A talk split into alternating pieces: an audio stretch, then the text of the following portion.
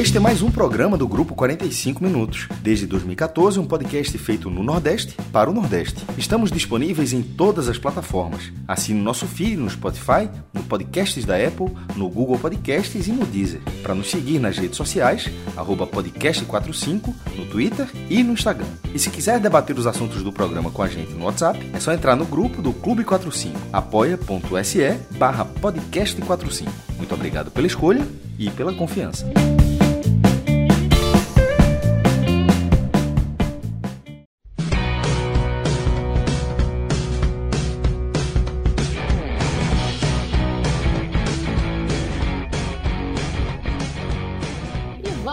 Começando, né? Chegando aí com 2023 para mim, pelo menos, que não tinha ainda participado de um, uma live aqui do 45.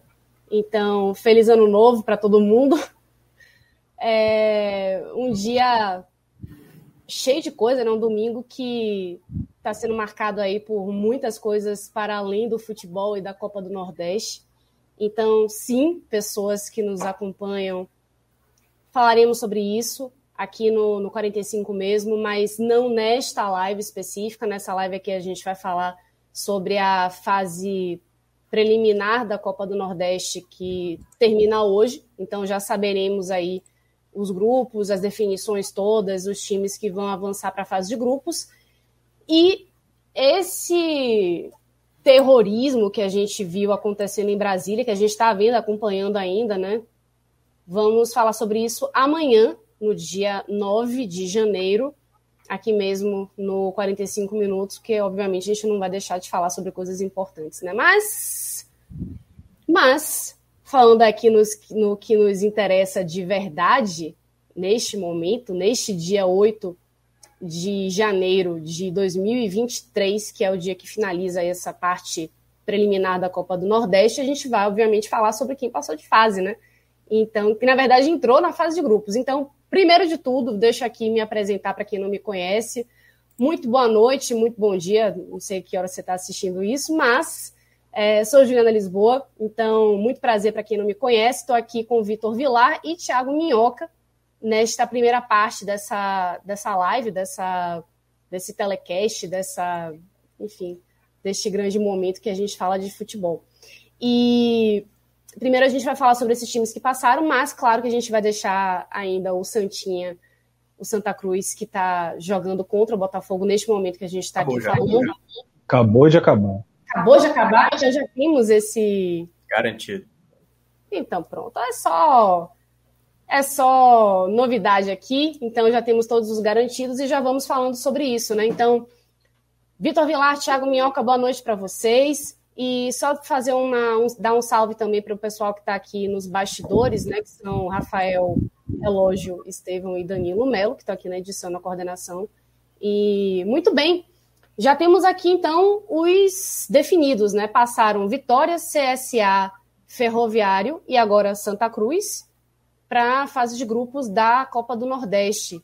E eu queria primeiro passar a palavra para você, Vilar, que nós temos o Vitória de volta a fase de grupos da Copa do Nordeste, é algo que não aconteceu no ano passado e que de repente mostra aí o Vitória ainda surfando um pouco na onda do, da temporada passada, em que conseguiu aquela, enfim, aquela é, virada espetacular né, de chave, que conseguiu uma classificação improvável e subiu da Série C para a Série B, e parece que as coisas estão ainda bem né, para o Leão da Barra, né? Só para entender, a gente ainda está na água suja ou já o programa já? Já. Já Tá.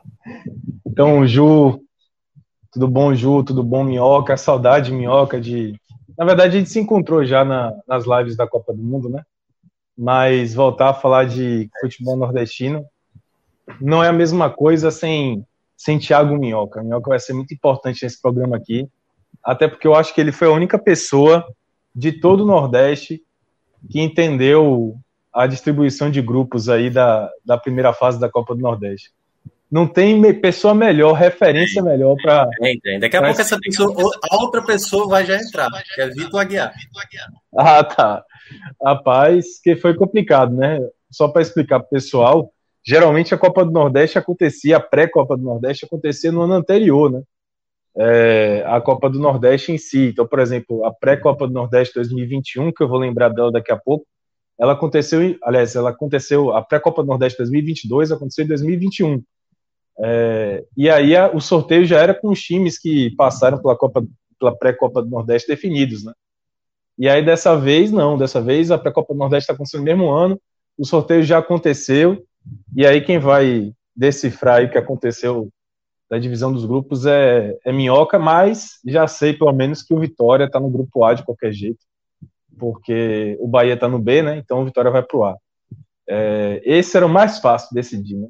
É o primeiro lá do topo do ranking, o Bahia está no outro grupo, então pronto, tá, tá definido. É, mas assim, falando do. Lembrando da pré-Copa do Nordeste 2022, que aconteceu em 2021, é muito importante lembrar disso, para o contexto desse programa, porque em 2021, no meio daquela confusão toda que o Vitória se meteu de queda para a Série C, né? É, foi durante a queda, ou seja, o Vitória teve que enfrentar a pré-Copa do Nordeste de 2022 em meio àquele contexto de queda da Série B. Né? A gente lembra que o técnico ainda era Wagner Lopes, por exemplo, e, e o Vitória estava realmente, apesar de parecer que estava um pouco ali reagindo na Série B, mas a, a queda já era muito difícil de evitar. E aí, nesse meio desse contexto, foi que o Vitória enfrentou o Botafogo da Paraíba, que foi adversário de Santa Cruz, inclusive, dessa vez, e aí perdeu, né? Nos pênaltis, depois de dois empates, é, sendo que o segundo jogo foi com contexto de crueldade, porque o Vitória tinha aberto 2 a 0 e o Botafogo da Paraíba acabou empatando em 2 a 2 e aí nos pênaltis o Vitória foi eliminado. E aí naquele contexto de queda da Série B né, para a Série C, esse, essa eliminação na pré-Copa do Nordeste foi mais um golpe, assim, mais uma facada que o Vitória tomou é, em direção à tragédia daquele momento. E, de certa forma, né, de certa forma, a, o fato da, da, da, da pré-Copa do Nordeste acontecer é, por uma coincidência de maneira diferente esse ano, acabou beneficiando muito o Vitória. Né? eu acho que o Vitória foi muito beneficiado pela, pelo fato da pré-Copa Nordeste estar acontecendo agora, no início do ano. E eu explico por quê. Porque é, no ano passado não faria muito sentido para o Vitória, porque, por exemplo, é, se o calendário fosse mantido, o Vitória já teria definido sua vida na Série C, por exemplo, e teria que jogar na pré-temporada mesmo, assim. Né? Geralmente o time que disputa a Série C, ele começa a se apresentar ali em meados ou final de novembro, que foi o caso do Vitória, foi final de novembro. E aí o jogo aconteceria em dezembro e tal, ou no próprio final de novembro, e o Vitória teria que pegar um, um jogo de pré-temporada, né? um jogo decisivo na sua pré-temporada. E esse ano não, assim, ainda é pré-temporada, a temporada está começando, mas o Vitória tem mais de um mês já treinando, né? O Vitória pôde fazer uma pré-temporada só de treino, de amistoso, que é mais ou menos o que os técnicos tanto pedem. E apesar disso não ter sido tão mostrado, na verdade, é, em campo nesses dois jogos contra o Cordino e contra o Jacuipense, mas é, deu para ver nitidamente uma evolução do Vitória de um jogo para o outro. Acho que isso é importante, acho que é o saldo positivo que se tem da, dessa passagem do Vitória pela pré-copa do Nordeste. A pré-copa do Nordeste, inclusive, foi mais curta, né? Também por conta do calendário, né? Não foram dois jogos, ou melhor, um jogo e depois dois, né? E de volta, como foi a última pré-copa do Nordeste é, essa fase decisiva, a última da pré, antigamente, né, no modelo antes da, da Copa do Mundo, era em dois jogos, ida e volta. E agora não, foi um jogo só. É, então, de, um, de, certo, de certa forma, é ruim para o time que está se formando ainda, que é o caso do Vitória, ter que pegar um jogo decisivo. Sim, é, pegou um jogo decisivo contra o Cordino e deu para ver nitidamente a falta de, é, de entrosamento mesmo da equipe é, contra o Cordino, eu até falei aqui na live, o time mostrava que era superior, assim, dava para ver que o Vitória era superior, mas faltava o um entrosamento, faltava o encaixe da equipe, que parece que é, parece não, em qualquer equipe que está iniciando o trabalho ainda é, demora algum tempo de jogo mesmo, não é só treino. Então, assim, de certa forma, pela pré-Copa do Nordeste ter acontecido nesse, nesse pós-pré-temporada, né, pós, depois um mês, deu para ver alguma evolução é, do time de um jogo para o outro. Eu achei até que ia ser bem difícil esse jogo contra o Jacuipense por conta do espaço de tempo, né? Se você parar para pensar que o jogo contra o Cordino foi na quinta-feira e agora no domingo o Vitória teve outro jogo decisivo, é bem complicado, né? São só, na prática, dois dias que você tem de descanso e de treinamento, portanto. Mas o Vitória evoluiu muito do jogo do Cordino para o jogo do Jacuipense. É, diferentemente do jogo contra o Cordino, por exemplo, o Vitória também demonstrou contra o Jacuipense que é superior tecnicamente, mas, é, diferentemente do jogo do Cordino, em que houve muita ansiedade, eu acho que contra o Cordino o Vitória era superior, mas não conseguia fazer valer aquela superioridade. Tanto é que o jogo foi definido ali no final, com um gol contra, 50 minutos. Nesse jogo contra o Jacuipense, não. Desde o início, o Vitória estava massacrando o Jacuipense. É... Então, e, e o, o, gol saiu logo no início também, com 33 minutos, algo parecido com o que aconteceu com o Cordino, só que o Vitória soube segurar esse resultado, né, soube ser melhor até o final do jogo e conseguiu uma classificação mais ou menos tranquila. É, bom, chegou todo mundo aí agora, né? Daqui a pouco falo melhor do jogo, mas assim, essa é uma primeira observação, né? Lembrar que o jogo aconteceu no início de temporada para o Vitória, mas que o Vitória tinha essa vantagem de ter um mês e que houve uma evolução muito marcante do jogo do Cordino para o jogo do Jacuipense. Eu acho que esse é o grande saldo que traz é, para o torcedor do Vitória. Contra o Cordino, levantou alguma dúvida se aquele um mês que o Vitória teve de trabalho, ele de fato né, trouxe resultado, digamos assim. Nesse jogo contra o Jacuipense, não. Já deu para ver que João Bussi conseguiu, nesse jogo, fazer valer esse um mês, sabe? Os jogadores conseguiram se manter superiores e aproveitar as oportunidades desde o começo do jogo. É, os jogadores conseguiram impor a, a superioridade de Vitória desde o início do jogo. O primeiro tempo do Vitória foi muito bom. Então, o saldo positivo é esse. É o saldo de que o Vitória começa bem a, a, a, a temporada, né? mais pré-temporada, mas começa bem a temporada.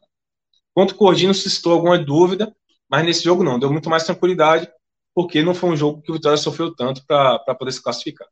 É, queria só dar as boas-vindas aqui para a galera que vai analisar o Santinha, né? E vai abrilhantar ainda mais esse mega cash, né? Essa, essa super live, né? Felipe Assis e Vitor Aguiar. E falar um pouquinho também dessa. É, desse grupo que já está formado, né? Do, do pessoal que já conseguiu passar. Então a gente está num momento aqui que a gente já tem confirmados os nomes todos né, dos, dos, times que conseguiram passar. Então, Vitória passou, CSA, Ferroviário e Santa Cruz. E já dá para dizer também que os favoritos, né, de certa forma, é, conseguiram passar de fase, né, conseguiram ir para a fase de grupos. E acho que chegar, dá para dizer assim também que o Ferroviário de repente conseguiu bater o, o, confiança fora de casa, né, nos pênaltis. E de repente esse resultado poderia ser um pouquinho mais diferente, mas acho que no, no, no geral os, os que eram os favoritos realmente conseguiram garantir esse favoritismo, né, confirmar esse favoritismo. E eu queria saber de, de vocês também, meninos, que uma coisa que marcou, eu acho que essa fase de grupos, eu acho que vai marcar também a, perdão, essa fase eliminatória que vai acabar marcando a fase de grupos e a Copa do Nordeste como um todo daqui para frente, é que teremos muitos jogos que não serão transmitidos. Né? Exemplo desse do, do Vitória com o Jacuipense, por exemplo, que não foi transmitido em nenhuma Enquanto, né? televisão, né? Nenhum, nenhum streaming, né? Então, isso, para quem acompanha futebol recentemente é algo estranho, né? Que sempre tem pelo menos um Maicujo, Eleven Sports, alguém que um, com a televisãozinha lá com um, que está fazendo uma live. Dessa vez, ou você ia para o estádio, ou então, de repente, pedir para um amigo colocar, fazer uma live lá, mequetrefe do, do, do estádio para conseguir assistir, ou então narradinho. Um negócio meio anos 90, ou então antes até, né? Tipo, anos 60, não sei. É, algo curioso, né? Eu queria saber de vocês é, o que é que fica, essa, qual sensação fica, né, para a gente que acompanha, trabalha com futebol e também, principalmente, como torcedores, né?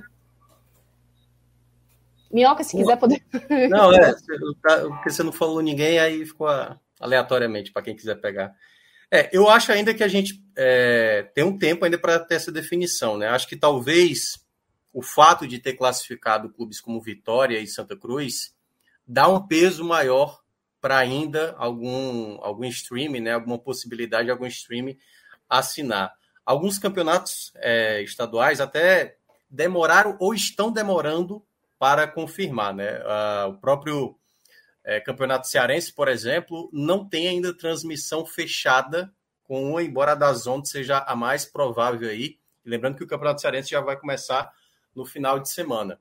Então, acredito que com a inserção de Vitória, Santa Cruz, o próprio Ferroviário, né, que é uma terceira força aqui do futebol cearense, uh, e também o próprio CSA, que também tem um peso é, do futebol lagoano, faz dessa competição uma competição dos principais clubes do Nordeste em termos de torcida, em termos de audiência, de é, questão comercial, porque eu estava até olhando das, de todas as edições da Copa do Nordeste. Se eu não me engano, essa é a quinta, com os sete representantes, né, assim, os considerados os clubes de mais torcida aqui da nossa região, né, os dois do Ceará, os dois da Bahia, os três de Pernambuco.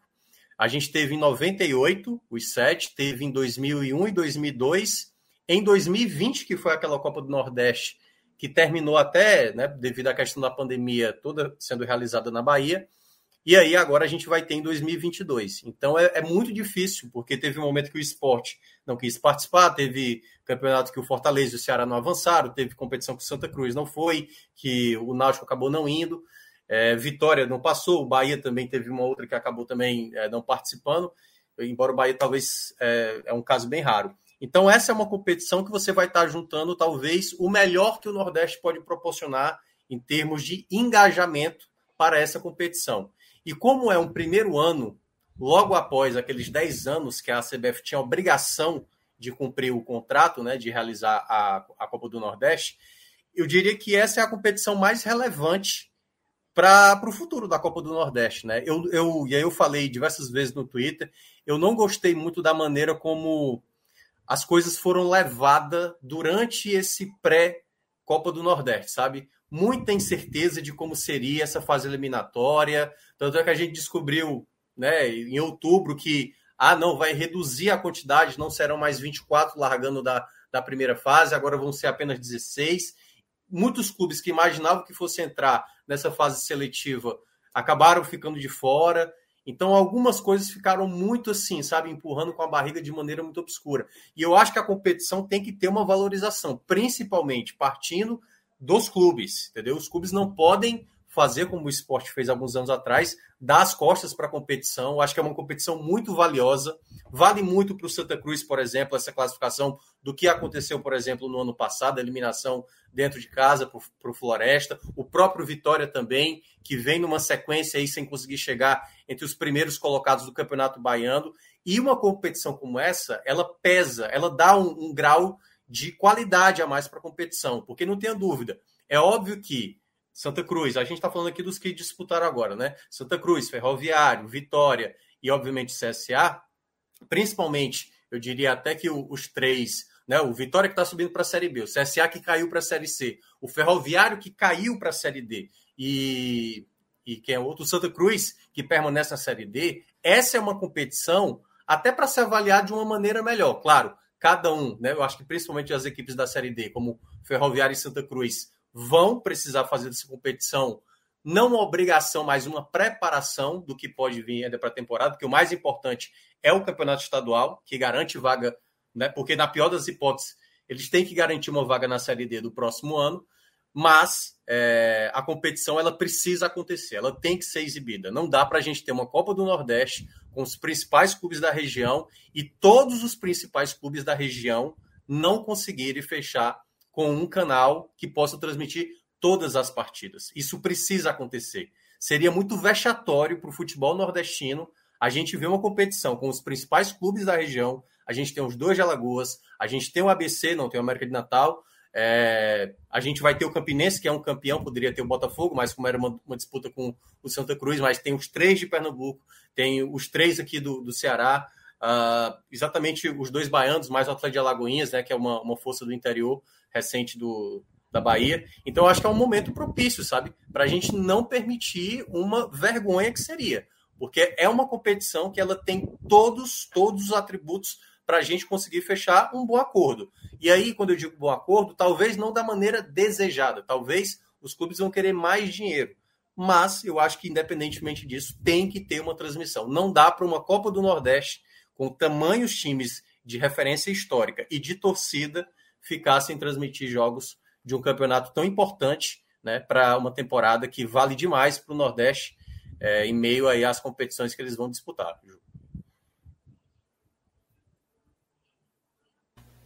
Beleza, alguém mais queria é, tocar nesse assunto? Eu acho que não precisa, né? O, o, bom de ter minhoca aqui na live é porque ele já falou tudo, né? Então poupa o trabalho da gente, né? Sou teu fã, companheiro. É, mas é isso, é, é, é, é, é o Nordestão que todo mundo queria ver, né? Então você tinha times aí, é, é, você tem um, tinha o Santa Cruz, o Vitória, o CSA, que correu o risco de, de, de não participar, né? É, do Nordestão. Então, a partir do momento que está todo mundo envolvido, era o Nordestão que a gente queria ver, e certamente é um, um fator que vai contar para que, que, enfim, essa situação seja resolvida, né? É, a gente está vendo na tela aqui, para quem está acompanhando a gente na, na live, né, com imagens, tem uma, é, uma tela printada, né, do Nordeste FC, que até ano passado fazia a, a geração de imagens, né, e também toda a cobertura de todos os jogos do, da Copa do Nordeste, dizendo o seguinte: né, o Nordeste FC não dispõe mais dos direitos de transmissão da Copa do Nordeste. Agradecemos imensamente a todos os torcedores que estiveram conosco nessa jornada, em que levamos o futebol nordestino para o Brasil inteiro com carinho e a paixão que o Nordeste merece. Então, é um, um comunicado que foi colocado hoje, né, dia 8 de janeiro, então já com a fase eliminatória da Copa do Nordeste acontecendo, né? Os, os primeiros jogos aconteceram nessa quinta-feira, então já houve jogos que não tiveram sido televisionados e outros que neste dia, neste domingo, por exemplo, muitos torcedores não sabiam ainda que esses jogos não seriam, não passariam nem na TV aberta, nem não, teriam pay-per-view. Então ficou uma coisa assim, ficou meio que um vácuo realmente, né? Então a... acho que esse, esse cuidado poderia ter sido um pouquinho mais transparente. Acho que porque é isso, muita gente não, ficou, não, não sabia, muitos torcedores não sabiam. É, então, ficou aquela coisa do tipo, mas vai passar onde? Na SPN? Vai passar na Star Plus? Vai passar na, no SBT? Não vai passar em lugar nenhum? Como assim não vai passar em lugar nenhum? Porque já tinha essa, essa ciência de que já se esperava, né? Que sempre teria lá pelo menos o Nordeste FC para você passar todos os jogos, ou então naqueles jogos do YouTube que sempre tinha também um jogo que por temporada, que por rodada passava no YouTube. Então, meio que deixou o, o torcedor mais acostumado com esse tipo de, é, de facilidade né, de, de, de, ver os jogos e já com o bonde andando veio essa, essa confirmação. Mas, Vilar, você tinha começado aí, dei uma segurada aqui para ver se dava tempo de você se ajeitar e depois a gente cuida da casa, relaxa, vai, vai lá. Vou confesso para você que assim, assistir o jogo do Vitória hoje foi muito difícil. Acho que Felipe passou por isso também hoje. Porque assim, acho que todo mundo aqui passou por isso hoje, né? Porque, primeiro, no caso do Vitória, do caso do Santa Cruz, ainda teve transmissão na ESPN. No caso do jogo do Vitória, nem transmissão teve. E eu não pude ir pro Barradão, né? Porque eu tive outros compromissos e tal, não pude ir pro Barradão hoje para acompanhar o jogo. Então eu tive que acompanhar na, no bom e velha, na boa e velha transmissão de rádio né, me senti meio que nos anos, sei lá, anos 80, assim, sabe, anos 90, quando a gente só tinha rádio para acompanhar o jogo. É, e aí, ainda para completar, né, eu não pude ir pro Barradão, tive que acompanhar o jogo pelo rádio. E para completar, veio essa questão deprimente, assim, lamentável, uma barbárie lá em Brasília. E aí, velho, para você manter o foco em qualquer coisa que seja, é, com aquilo acontecendo na capital do país, né? E a gente sendo jornalista também, assim, gente que gosta de comunicação, sabe? Você fica realmente querendo consumir o conteúdo, as informações sobre o que está acontecendo em Brasília, é, e até fica difícil mesmo concentrar. Até nesse momento, na verdade, é, eu estou fazendo live aqui da sala de casa, onde o quadro estava, né? Agora não está mais, finado o quadro, porque é, eu tô de frente à televisão aqui porque as coisas estão acontecendo em Brasília ainda, né? E amanhã vai ter essa live até por conta, aqui no 45 Minutos, até por conta disso, né? Porque essa madrugada, essa noite, ainda vai acontecer muita coisa em Brasília. E é um, é um dia muito lamentável para o Brasil, mas enfim, vamos falar de futebol. E sobre transmissão, né? É, na, é, é bom dizer o seguinte: como o Minhoca trouxe, a Copa, essa Copa do Nordeste é uma Copa do Nordeste que está muito bagunçada, né? A gente está é, navegando no mar de incertezas, a verdade é essa. Por um lado, aliás, totalmente a razão total disso está acontecendo é porque, como Minhoca trouxe também, até 2022 a competição estava garantida num determinado formato, é, numa determinada modalidade, digamos assim, num determinado modo, por conta de um acordo judicial em que a CBF acabou sendo derrotada e a Liga Nordeste foi vitoriosa.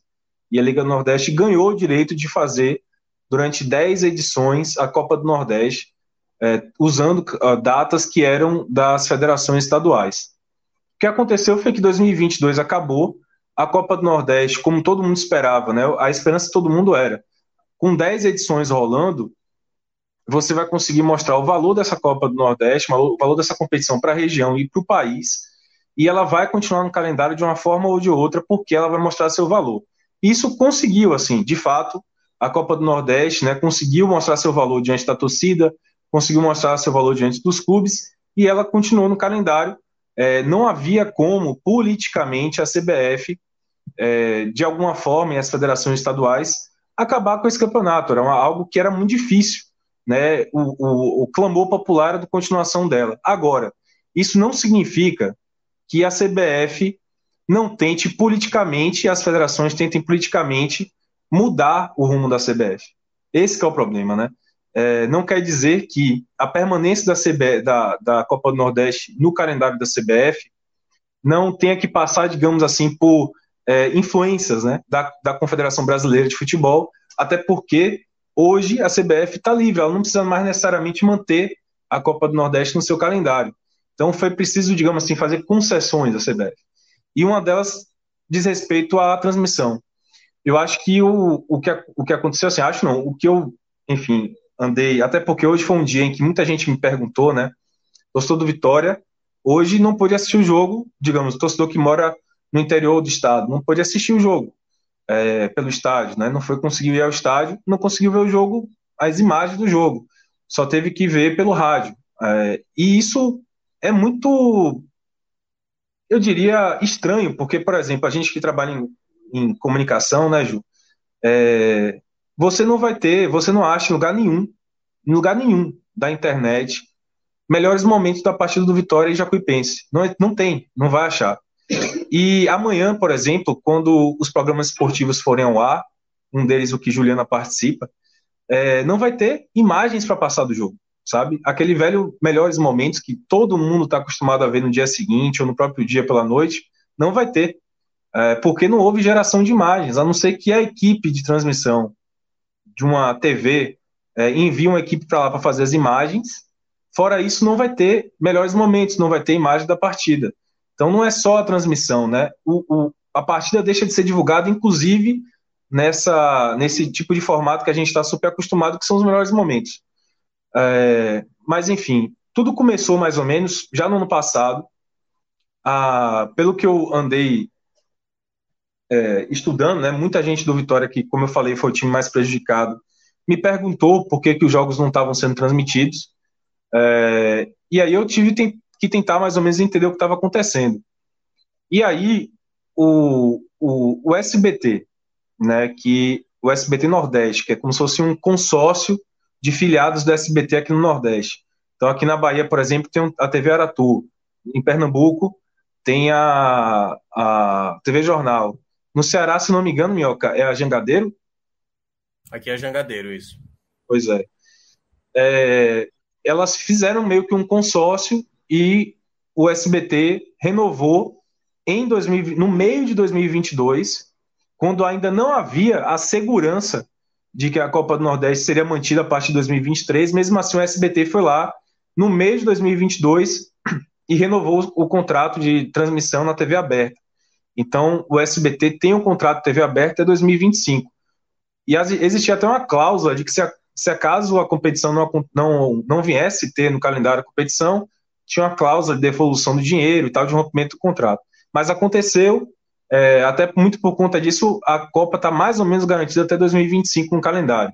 Então o SBT tem o direito de TV aberta agora. O SBT só pode escolher um jogo por rodada.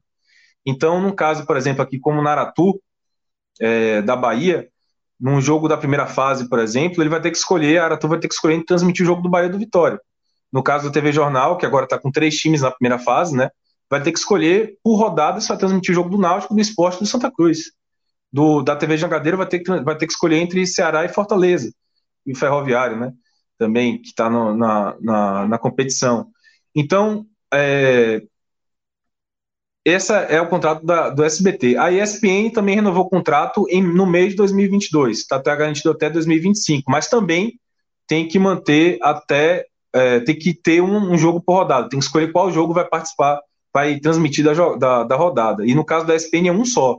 A, as filiadas do SBT ainda podem escolher diferentes jogos a depender da praça. Então a Aratu vai ter que escolher um jogo, obviamente, de um time baiano, a, a TV Jornal vai escolher um time do, de Pernambuco, mas a ESPN não, um jogo só.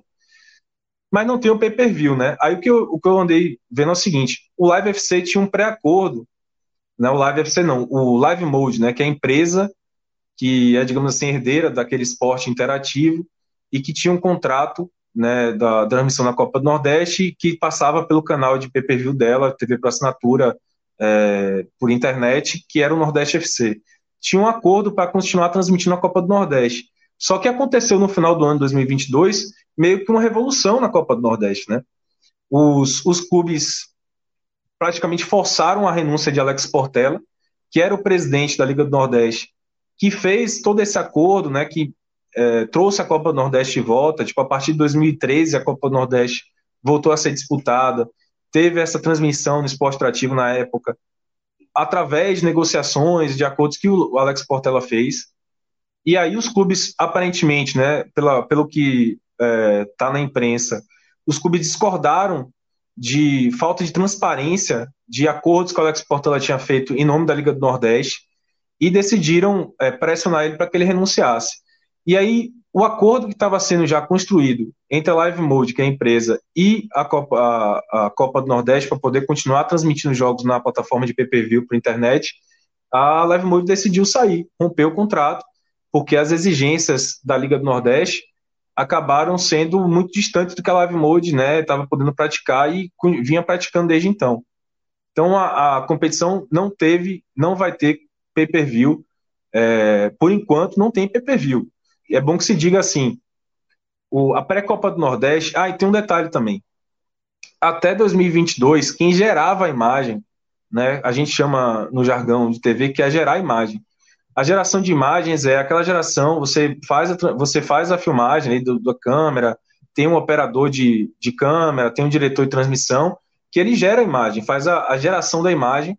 Então, por exemplo, a ESPN pega o sinal que a, que a produtora gera e retransmite. A ESPN pega apenas o que vem do, da Live Mode, retransmite com a narração dela, com o comentarista dela.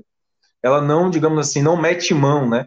Não manda câmera para o campo. A ESPN não fazia isso, não mandava a câmera dela para o campo.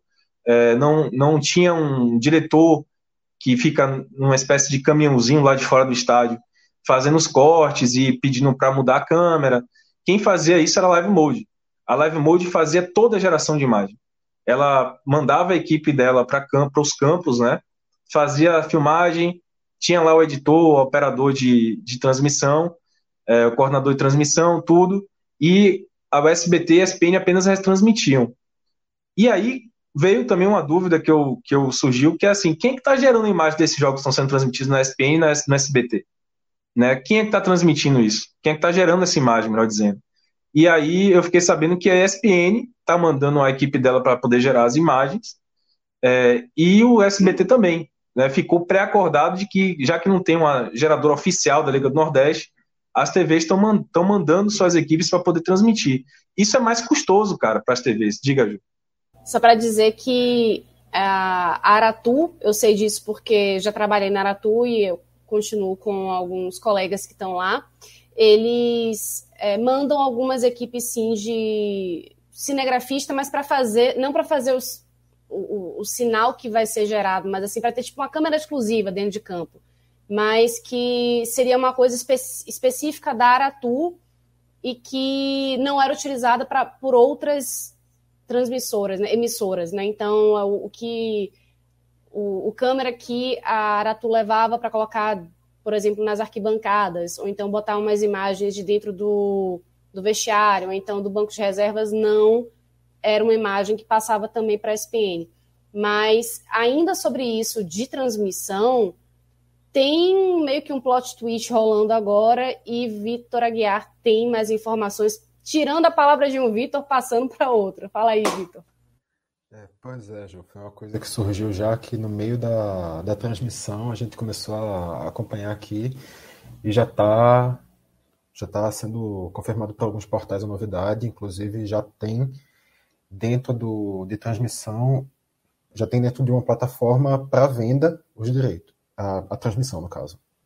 É, a, acabou a novela, como já diz o próprio título da matéria que o relógio vai puxar a qualquer momento aí, uma matéria do UOL, Sky, Claro e a DirecTV Go, que é uma plataforma como se fosse de canais a cabo por streaming, acertaram para ter um canal com a transmissão da Copa do Nordeste, substituindo esse contrato da Live Mode agora a partir de 2023. Alguns outros portais também já estão confirmando e abrindo na página da, da DirecTV. Já aparece essa opção de compra do pacote, é um pacote chamado Nosso Futebol, está sendo vendido a preço de 20 reais, e que está oferecendo, além do, da transmissão do, da Copa do Nordeste, segundo o anunciado lá, jogos da Série C do Campeonato Alagoano, do Campeonato Pernambucano e do Campeonato Goiano.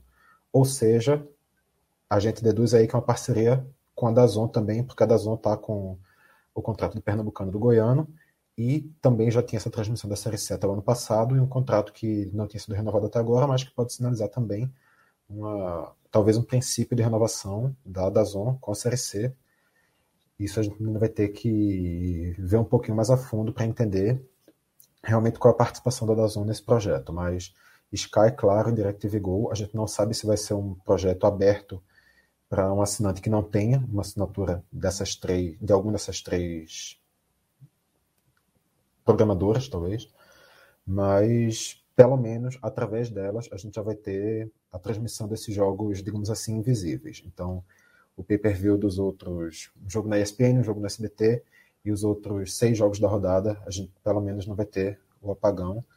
Aí, claro, os detalhes de como isso vai funcionar, de como vai ser a parceria, da independência, isso aí a gente vai ter um pouquinho mais trabalhado ao longo da semana, porque realmente é uma notícia que saiu agora, a questão de minutos ou no máximo poucas horas. Então, realmente tem que ser um pouquinho melhor apurado e entendido como é que isso vai funcionar na prática.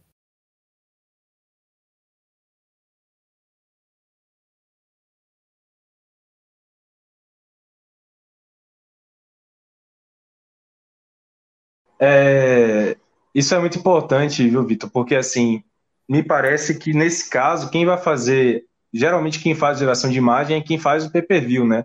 Porque acaba transmitindo todos os jogos, e aí a própria emissora que faz o pay-per-view é quem gera aqueles melhores momentos, distribui para as outras emissoras. Eu trouxe essa informação da geração de imagem, por quê? Porque isso, né, pro lado de cá da gente que, é, no caso, Juliana trabalha com TV e tal, todo mundo trabalha aqui com comunicação, é, a gente sabe que isso gera um custo enorme, assim, boa parte do custo, velho, de você, é, de, de, uma, de, uma, de uma equipe de transmissão, assim, para montar uma equipe de transmissão de um campeonato, boa parte da transmissão de um campeonato, o custo dela, né, de você ter um campeonato televisionado, é quem gera a imagem. Geralmente é esse, o, a TV ou, ou a produtora que mais, que mais recebe, né, de dinheiro do campeonato, porque você deslocar a equipe, para o lugar, tem que pagar equipamento, pagar caminhão, é uma equipe enorme de gente, com áudio, com tudo. Geralmente é um custo muito caro. Então, a ESPN e o SBT, é, talvez, né, incorporar esse custo no, no, no, né, no contrato deles também, eu acho que não era, era algo que não estava previsto definitivamente quando houve o contrato lá de trás, em 2022, meio de 2022. Além disso, é, isso faz com que o, de repente algumas TVs né, que, que, que queiram é, transmitir tenham que pensar duas vezes antes de fazer, por exemplo, esse contrato que está desenhado aí da Sky Claro DirecTV Go. Tem que ser como se fosse um grande conglomerado mesmo para poder transmitir isso, porque é um custo muito caro a geração de imagem. É, e também é muito importante, só para fechar, porque sem uma geradora de imagem, se a gente depender apenas da TV que está transmitindo o jogo, a gente, mesmo que, beleza, tenha a transmissão da ESPN no jogo do Santos e do Botafogo da Paraíba. é, a gente vai continuar sem ter os melhores momentos, os lances dos outros jogos, entende? Então é importante que o contrato PPV saia. É, e aí, é, até que isso fique né, definido, assim, é muito boa essa informação da Sky, claro, de Active Go, mas até que isso fique definido, é, a priori, até que isso torne oficial, enfim, que apareça na televisão da gente, é, a gente corre risco, sim, de alguns jogos não serem transmitidos, né? Tem que ver como é que vai ficar isso, porque tá muito em cima, realmente, né, Vitor? Se saiu hoje, né, velho? Já com o campeonato em andamento, eu acho que isso é uma amostra de como essa Copa do Nordeste está muito bagunçada e muito por conta dessa mudança política, sabe, que eu trouxe. É, boa parte dessa desorganização da atual Copa do Nordeste é porque a Copa do Nordeste perdeu o cara que, bem ou mal, né?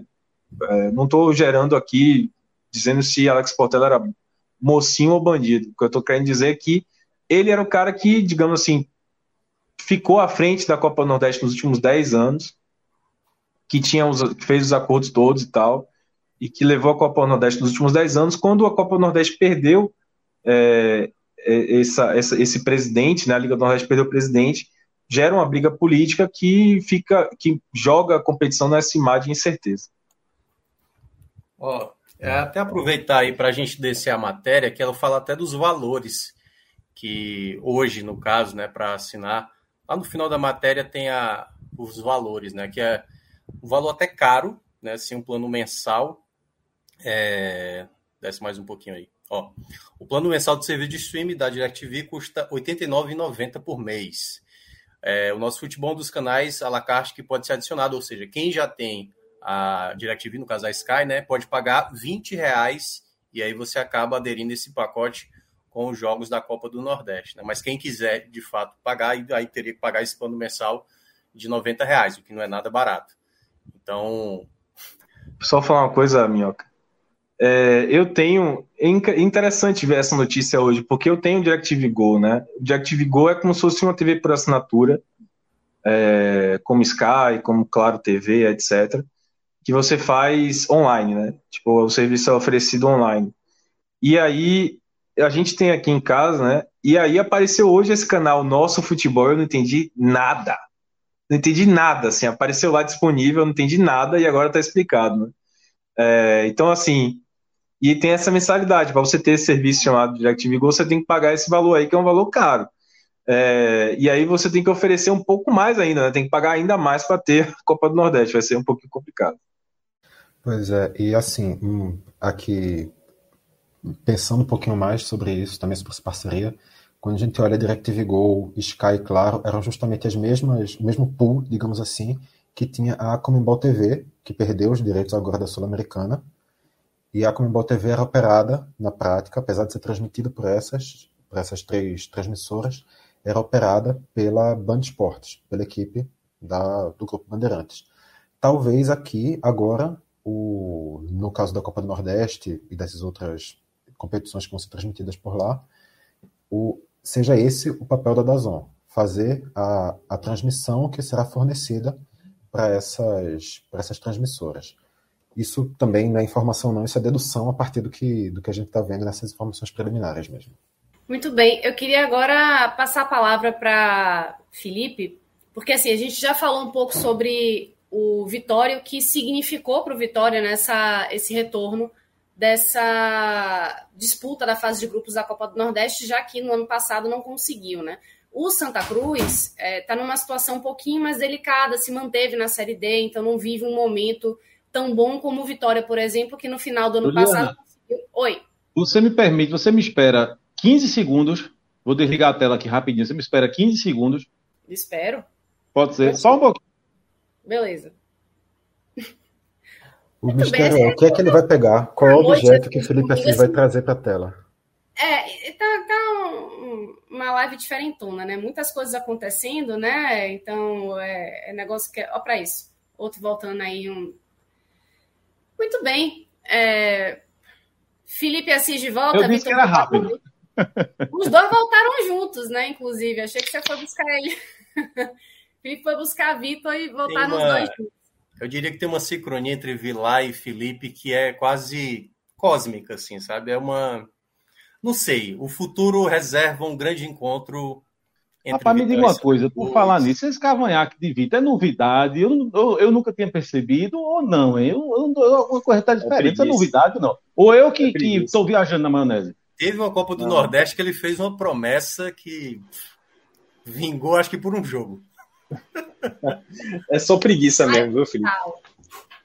Preguiça de fazer a barba, dá trabalho demais, aí eu ah, deixei aqui. Eu queria ser, eu queria. Aguiar, estamos lascados. Eu olho para Vitor, olho, né, Vitor Aguiar, olho para Minhoca, falei, pô, eu queria ter uma barba dessa, assim, né? Para não ter que fazer nunca e ficar bonito. A minha Nossa. barba é feia pra caramba. Aí, enfim, hoje Mas fiquei com é preguiça é lindo, de fazer. Como é, como Obrigado. É que... Você também é, meu amigo. Você Só que, é. assim, eu, eu entendo que a sua questão não é a barba. A sua questão é a pessoa que está do seu lado aí, entendeu? Que aí não gosta, e aí você tem que tirar, você tem que agradá-la. E aí, de uma certa forma, Você fica condicionado a ter que tirar essa barba. É bem por aí, é eu bem queria por aí. Muito, eu queria muito cultivar uma barba, coisa que eu nunca fiz na minha vida, mas não, não, não consigo não, sabe? Depois de, de 10 dias, que foi o máximo que eu já deixei, aí dá uma coceira desgraçada, eu, pô, eu vou fazer agora, não consigo. Mas eu, um negócio desse ficar feito Vitor aí, ó, Aguiar, eu queria demais. É, então, uns contando... Faz uma promessinha, Felipe. Faz uma promessinha. Se subir da série D, deixa por dois meses. Então, as dicas aí, você que está acompanhando a gente, você já anotou, né? Você que está aqui assistindo a gente é homem, tem barba, não tem barba, deixa aqui seu comentário, né, sobre o que, que você pensa ou não. Mas vamos lá, é, falando um pouquinho ainda só sobre o, o Santinha, né? Que a gente falou um pouco sobre o Vitória no início do programa, que vocês é, estão numa situação um pouquinho diferente. Né? Para o Vitória, esse retorno à fase de grupos da Copa do Nordeste vem como uma, é, uma continuidade de uma maré que terminou muito boa do final do ano passado para cá e que é uma, um respiro ainda, né? Tanto que o Vitória agora já tem uma outra um outro teste, né? Já foi testado, o Vitor falou isso agora, é, que teve dois jogos que mostrou-se uma evolução, apesar da proximidade deles dois, um na quinta, hoje o outro hoje no, no domingo. Então, já mostra que o, o, o Vitória está caminhando para frente, não está andando para trás, né? Então, isso confirma uma maré que já vinha boa. No caso do Santa Cruz, que continua na Série D, essa classificação para a fase de grupos, você acha, Felipe, que consegue dar uma, uma guinada do tipo, olha, agora vai, o negócio esse ano vai ser melhor sim, porque, enfim. É, e o jogo, ao que me parece, né, pelo que vi, foi um jogo mais tranquilo para o Santa Cruz, não teve aquela, aquele aperreio todo, né? Olha, momento de inutilidade, mas assim, é, eu, você me chamou, eu, eu, eu pedi para você esperar 15 segundos, porque meu suco de limão tinha, de laranja tinha acabado, e assim, eu não poderia começar essa live falando do Santa Cruz de outro modo que não fosse assim. Então, com licença. Eita, suco com espuma, viu? Tá, é... Então. É. é belo suco. Tu conhece, da minhoca? Conheço, conheço. Quer dizer, eu, eu, eu, dei uma parada com esse suco aí. Eu tô em outros, outros, outros líquidos, digamos assim. É, mas então, o, o, o, o, Juliana, eu diria que é o seguinte: o Santa Cruz entrou no jogo. Né? O Santa Cruz era uma coisa assim, é, completamente fora da realidade, fora, da, fora do jogo. Né? Você na, na, na Série D, já está na Série D, já está em desvantagem, é, bastante, a desvantagem é grande em relação a, a, a, maioria, né, os principais do Nordeste. E se por acaso você fica fora da Copa do Nordeste, né, sem direito a cota, sem, sem calendário. É, enfim, é, é, é seria um, um, começo de temporada muito difícil para Santa Cruz. Né? Então, tendo direito a uma cota, você entrando na fase de grupo, uma cota que, me corrija se eu estiver errado, você deve ficar no pote 3, né? seria é, 1 milhão e 900 mil reais. Né? Então, é, para o Santa Cruz, que tem essa dificuldade financeira que todo mundo conhece, né, esses problemas, né, é, você ter direito ao calendário, né? entrar na fase de grupos com essa cota é um, é um, é um respiro, sabe, que é difícil até de, de, de mencionar né? a importância de, de, de, é, disso que o Santa Cruz fez. Inclusive, é, ano passado, quando o Santa Cruz foi eliminado da Série D, me foi questionado aqui, eu não lembro se foi por Celso ou se foi por alguém que mandou superchat, não me lembro. E alguém me perguntou assim, Felipe, veja, a pergunta me foi feita no calor da emoção. Foi no programa em que eu estava falando sobre a eliminação do Santa Cruz na Série D.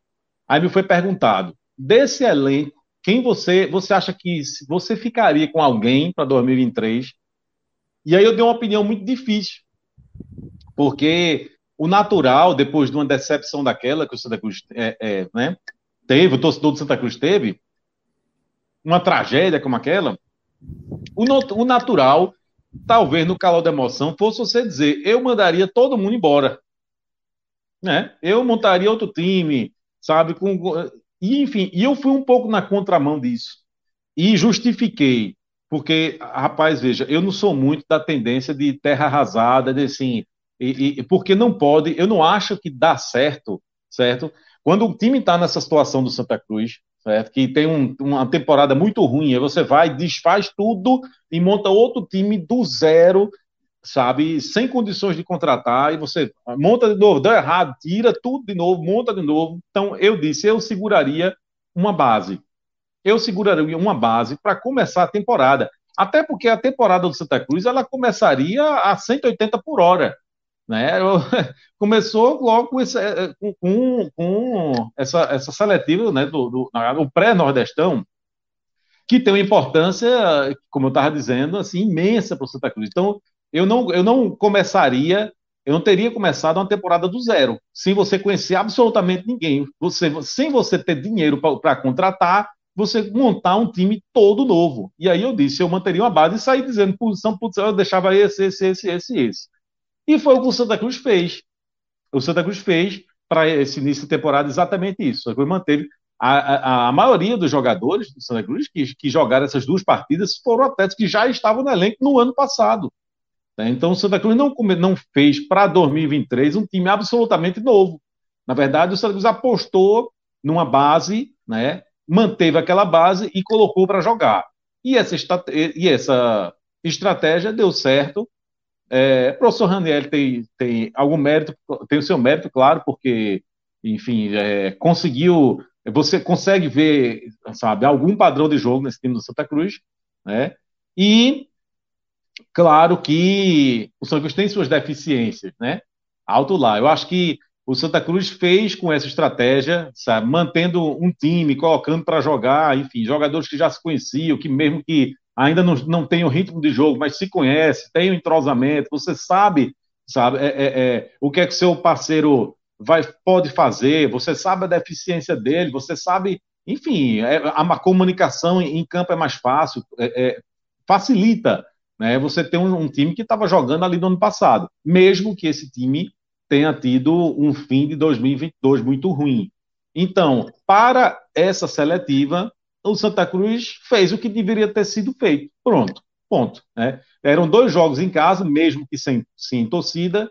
É, não tinha vantagem de empate, mas tinha vantagem de, de, estar jogando no seu estádio. Ganhou os dois jogos. É, eu diria que sem, sem contestações, digamos assim. O primeiro jogo contra o, contra o Calcaia foi, foi mais fácil. O Cruz foi, foi soberano realmente e poderia ter feito um placar até maior. O jogo contra o Botafogo foi bem mais equilibrado, né? Foi bem mais equilibrado. O Santos passou por algum sufoco, mas de, mesmo depois do jogo contra o Botafogo, ninguém vai me dizer assim, olha, foi injusto. Santos não deveria ter passado, Botafogo deveria ter passado. Não, não vai haver esse tipo de, de contestação, né? Claro que houve tem suas deficiências e dificilmente esse time que está começando essa temporada não vai o que vai se manter, porque evidentemente tem alguma, alguns, alguns jogadores que estão devendo. É, eu não sei se eu posso continuar ou depois a gente volta, vai para na frente, volta para Santa Cruz ou não. Eu posso continuar. Juliana. E aí, Ju? Posso, posso emendar, né? Pronto. Então. Ô, ô, ô, ô Felipe, eu, quando eu vejo alguém Oi. que tá assim, muito muito é, é, imerso no que está falando, assim, com muita vontade de continuar, eu prefiro deixar a, a maré seguir, entendeu? Então eu vejo que você está aí muito, muito firme no seu pensamento. Vá, meu filho, continue. Fazia tempo, fazia Tire tempo. do seu coração. Não, fazia tempo que ele não estava tão leve. É... Mas diga aí. filho. Rapaz, é brincadeira. Eu- eu- eu- o cara fica com fama de que de sofredor, desgraçado. Quebra que só vem pra cá pra chorar. Ô, né? ô, Felipe, é o tipo da coisa, né? Eu me sinto uma pessoa honrada, porque aqui nesta, é, nesta participação aqui eu tenho duas pessoas muito felizes, né? Eu tenho aqui Felipe, que está feliz porque o Santinha conseguiu vencer e se classificar para fase de grupos da Copa do Nordeste. Tem o Vilar também, que está feliz porque, apesar de não ter conseguido ver o, o jogo da melhor forma possível, tá vendo aí o Vitória conseguindo também a classificação para a É. Copa do Nordeste na fase de grupos que não tinha no ano passado. Então o negócio está melhor. É, mas o, o quadro aqui, aqui em casa, o quadro já caiu. Espero que seja a única coisa a cair nessa casa hoje, esse ano. que não seja nem o Vitória, não é? No, no- no É. caso. Não, E- essa, estante, essa estante da Ju aí pode a qualquer momento cair alguma coisa aí. Que é Pelo amor de é Deus, de valor aí? Não, Depois Os times dessa que estão praga aí- minhoca aí. Minhas bufandas todas, meus negócios todos de cobertura de, de Copa do De Mundo, eventos. de Olimpíada. Tá tudo aí, meu filho. Minha vida É, inteira de os times que estão aí, os times que estão aí são incaíveis. Real Madrid cair, esqueça, né? Porto, Porto cair, é, Lazio, esqueça. lá, não, é Lazio, é. Hoje, não, hoje tá tá. difícil. Hoje tá difícil. Aí não tem bufanda do Vitória, não. Olha, no dia Aí que o Real você- Madrid cair pra eu- alguma coisa, a gente acaba com o futebol. É verdade. Acabou o Aí, futebol. realmente, Vai lá, Felipe. aí, ó, tá. Olha, eu vou dizer uma coisa. diga aí. Eu tava com muito medo, né? Porque na live passada, em dois momentos eu falei besteira, me arrependi. E a turma, né? A turma não gosta de jogar pilha, e Celso disse: Ah, você se arrependeu duas vezes? Foi. Porque me foi perguntado, bicho, isso tava tendo os pênaltis Botafogo da Paraíba contra o Retrô, certo? A gente não sabia. Eu abri a live nervoso aqui. Eu disse, rapaz, alguém tem notícia aí? O que é que tá acontecendo lá? Porque eu tô por fora, coisa tal. Aí Celso fez aquela pergunta: tu preferia pegar quem? Aí o Botafogo.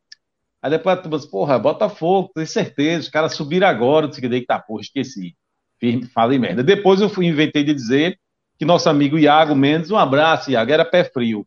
Aí ele disse, não, beleza, sou pé frio, agora ganhei, domingo eu não vou estar lá não, viu? Aí, meu- aí eu gelei, né?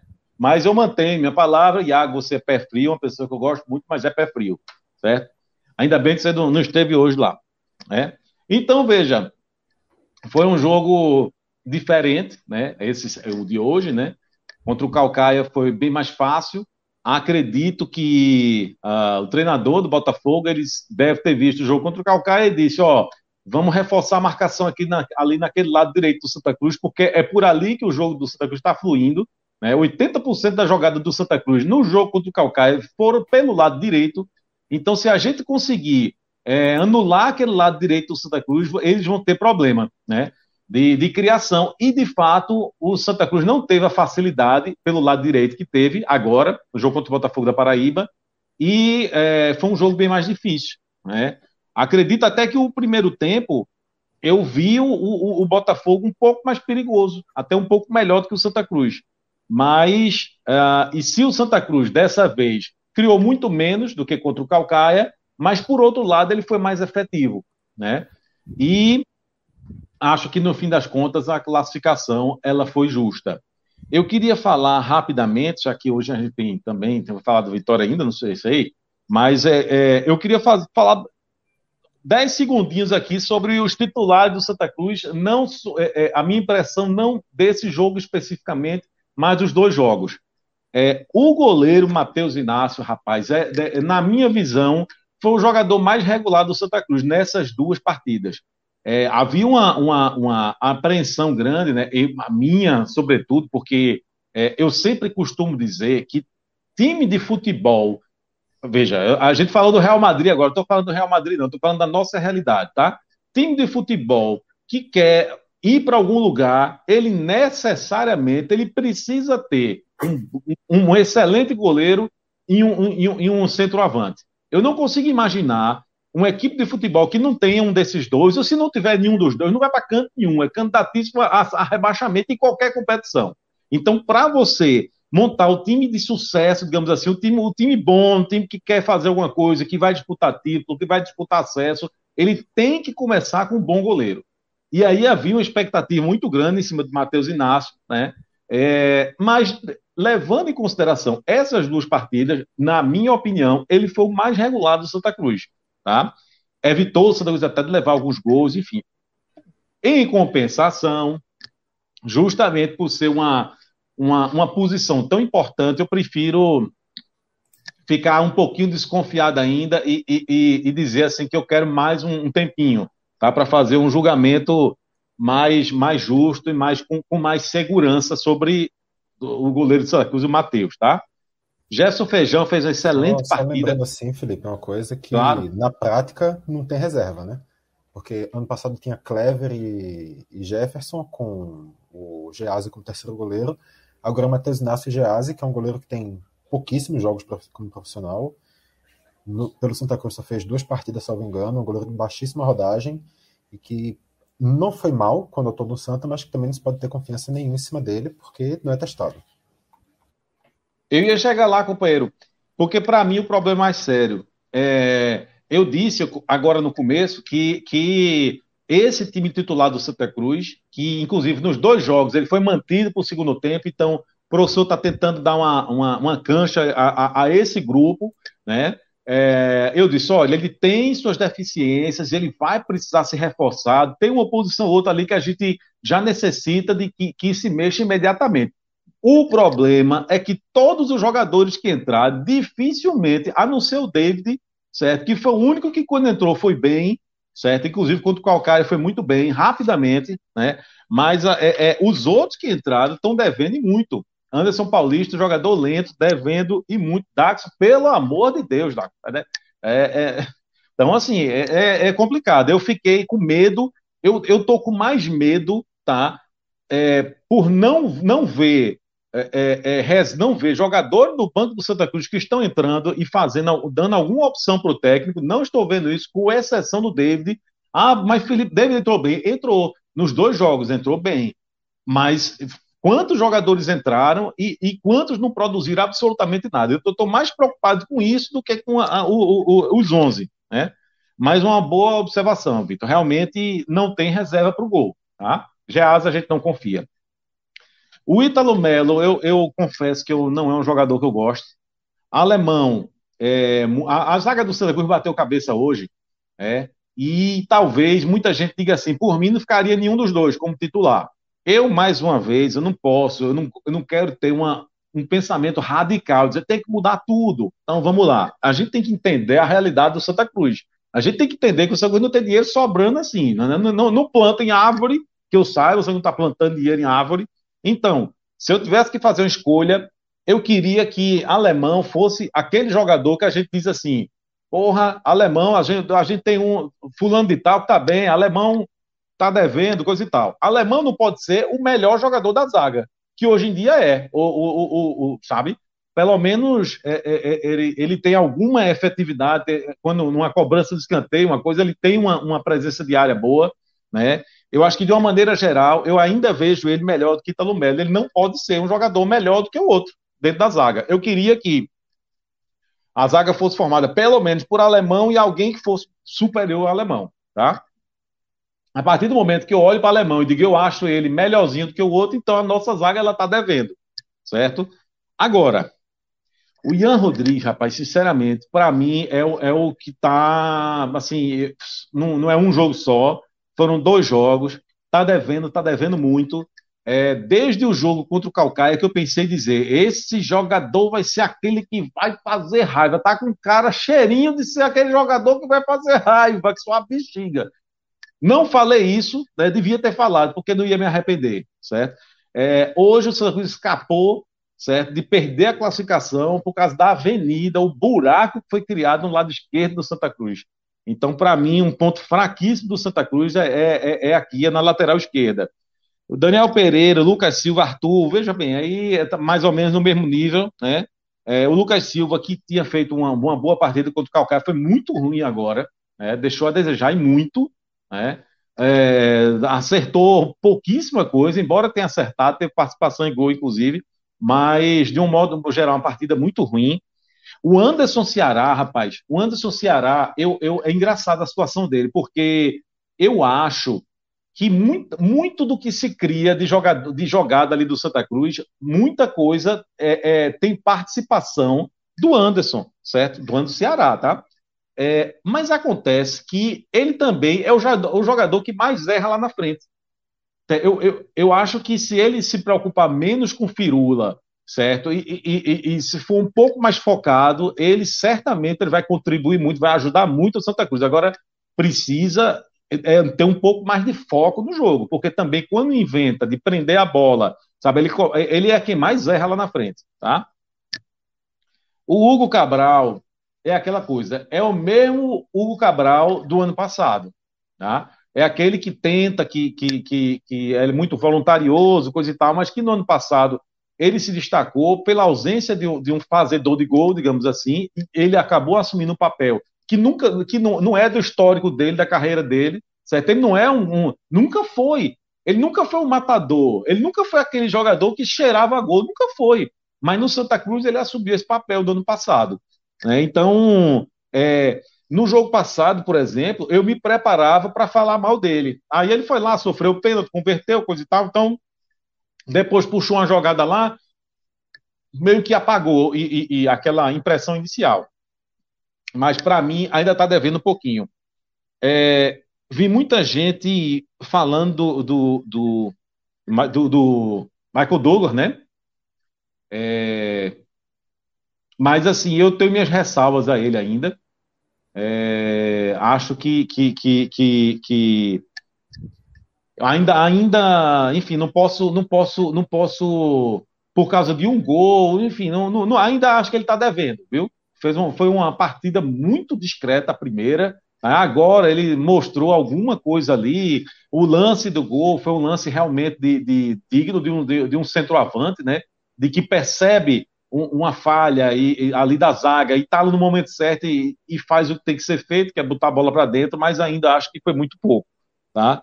Então, de uma maneira geral, o Santa Cruz é um time que uh, mostrou já alguma algum desenho, alguma cara do técnico, mas que precisa evoluir ainda, tem alguns pontos fracos que, que precisam, o, o, principal deles, que precisa dar uma melhorada, ser corrigido, o principal deles é na zaga e na lateral esquerda. Se não fizer isso, vai para canto nenhum esse ano.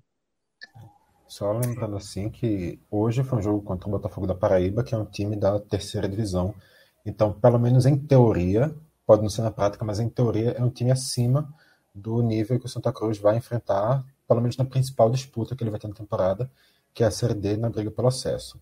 E o Santa Cruz conseguiu jogar de uma maneira muito competitiva, fez um jogo muito equilibrado, conseguiu ser superior em alguns momentos e conseguiu ganhar. Então acho que, olhando assim, por essa questão extremamente preto no branco, é um ponto bem positivo para o Santa só é claro do 1,9 milhão de reais que entra na conta com essa classificação, além dos 620 mil, se não me engano, da primeira fase da Copa do Brasil, que o Santa não tinha no passado, esse ano já tem. Então acho que já são alguns sinais um pouco positivos para o Santa nessa, nesses dois primeiros jogos, assim, nesse primeiro respiro de 2023. Acho que a palavra é, é essa mesmo, viu, Vitor? É respiro, porque é, é, aquela coisa que a gente fala, né? Times que estão na Série D, na Série C na Série D principalmente, né? Que não contam com cotas de TV e tem poucos é, poucos lugares de onde tirar dinheiro para manter um, um, uma equipe competitiva para conseguir acessos. Então, qualquer passada de fase já ajuda bastante, né? Então, isso eu acho que deve ser levado sim em consideração. Uma coisa que eu queria falar também, gente, só para lembrar, porque a gente já falou isso no início da live, mas queria reforçar é que amanhã, segunda-feira, dia 9, vai ter um Agamenon especial sobre esses atos terroristas que aconteceram em Brasília neste domingo, nessa tarde, noite de domingo, né? Ainda tem muita coisa acontecendo, se desenrolando também. Durante a madrugada, né? O que a gente conversou aqui, muita coisa ainda vai rolar. Então, amanhã, na segunda-feira, dia 9, vai ter um Agamenon especial para a gente destrinchar nossa visão disso que está acontecendo e já ter alguma. É, alguma, algum norte, né? Alguma informação nova que a gente não tem ainda e tá ficar com a, a cabeça um pouco mais fria até para a gente fazer uma leitura mais correta do que está acontecendo. Mas a gente não vai deixar passar esse lamentável episódio da democracia brasileira. Dito Tem isso. muita coisa acontecendo, né, Juliana? E, e daqui para até ali amanhã de manhã, de tarde, ainda vai acontecer muita Com coisa, certeza, né? né? Toda Não é hora que a gente, a gente tá aqui, rapidinho, Felipe, só pra falar. Eu tô aqui com a televisão do meu lado ligada, né? Então toda vez que eu dou uma olhadinha aqui, uma espiadinha, já vi, tem mais gente sendo presa, tem mais coisas acontecendo, tem mais informação que as pessoas estão conseguindo retirar, né? De um informante de outro. Tem muita coisa ainda para ser desvendada e, e e, e, a gente ainda está muito no olho do furacão, né? E vendo as coisas enquanto elas estão acontecendo, e isso tira a gente um pouco de perspectiva, né? Então, é, conforme essas, essa poeira vai baixando, né? E as coisas vão ficando um pouco mais, é, mais claras, então a gente tem mais é, tranquilidade também para conseguir fazer uma leitura correta. Né? Então, isso vai acontecer sim amanhã, mas só para deixar isso é, pontuado, né? Que não vamos deixar passar. É, dito isso, a gente pode dar uma respiradinha agora, entrar no nosso recreio. Olha do nosso.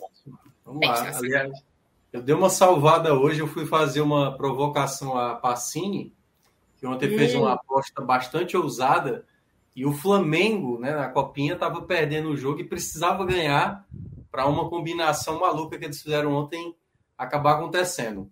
Essa aí, obviamente, não deu certo, né? Mas essa outra aí, ó, bateu legal, entendeu? Flamengo, Capivariano, Cruzeiro e São Paulo ganharam. E a gente ganhou quanto? Sobe aí. 140, né? 143 de 50 reais. Boa. Ele disse que a gente ia ficar milionário. Eu tô olhando Não, quer, ali... dizer, quer dizer, então, que pelo menos alguém vai jantar hoje, né? Ou amanhã. É, basicamente só quem janta é Rodrigo, né? Com a, com a Nacional. E aí, pra, pra brincar hoje? Eu, eu tô voltando de férias, então eu tô por fora. Não, fica à vontade, Felipe, Vitor, Vilar aí. Eu vou checar uma informação aqui, viu, já? Mas pode apostar aí à vontade. Olha, eu. Veja bem. Eu voltei de férias, aí o coração falou mais alto.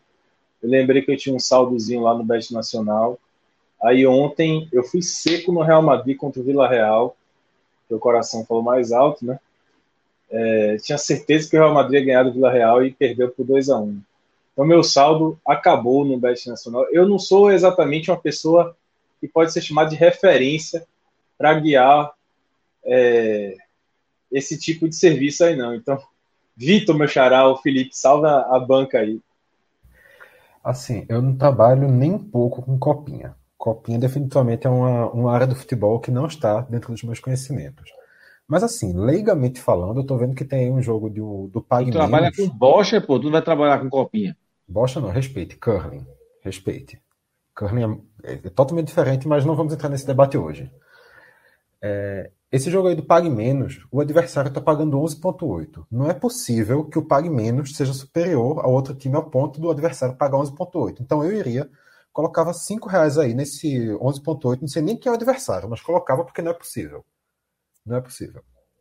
Pa Gama, pague menos. Gama. Só para ter certeza, pague menos é o nome do time, é isso? É, na verdade, é a primeira SAF cearense. É, hoje é o Tirol, né? Antigamente se chamava Pague Menos. Mas eu acho, deixa eu dar uma olhada aqui, eu acho que eles precisam vencer esse jogo para tentar ter possibilidade para avançar. O Gama, o Gama tá tão mal assim na competição, é? É o que eu estou dizendo, não é possível. Um time ainda que não tem certeza de classificação, se fosse o líder do grupo, ainda que fosse, mas espera aí.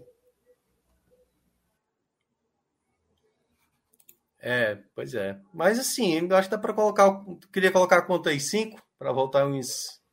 É, colocar só cinquinho, assim. Só pelo, só pelo risco, só pela emoção.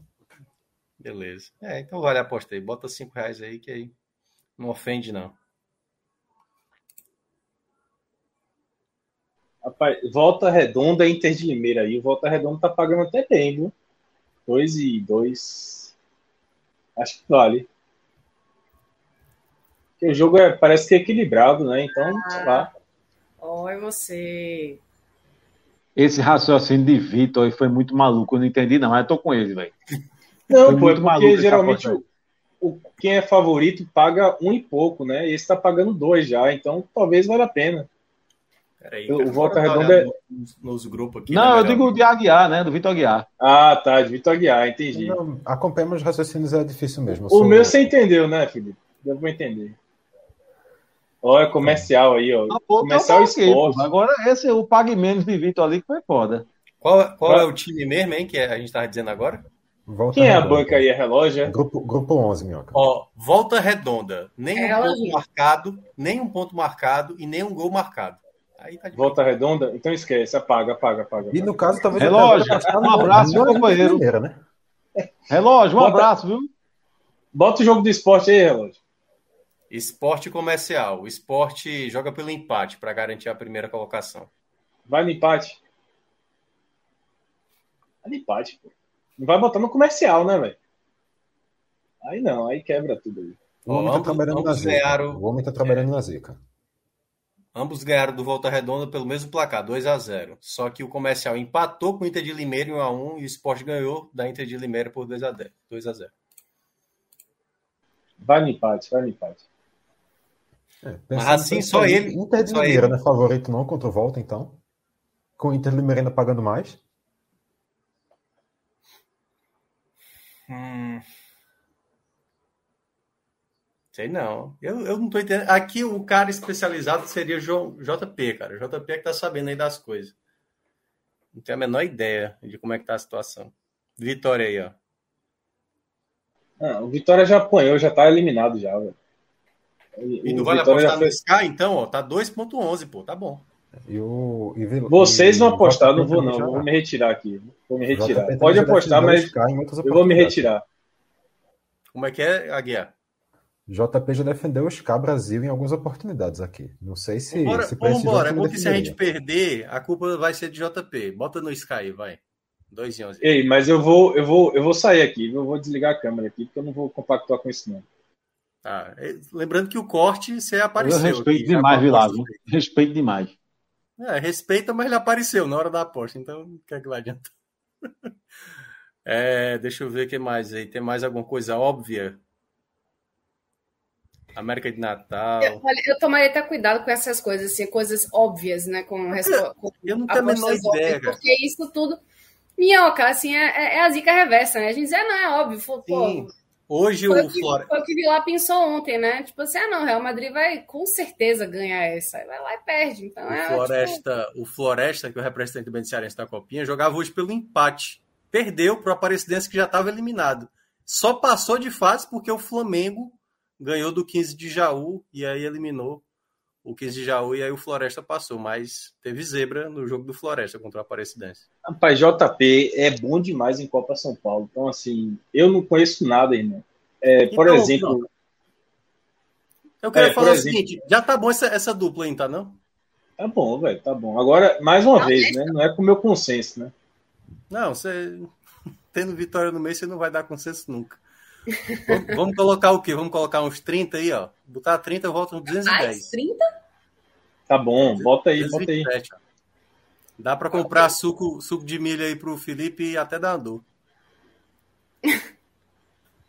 Agora Bota aí, que- pode botar, vai. A turma Vai, trabalha vai, comigo, não, Minhoca.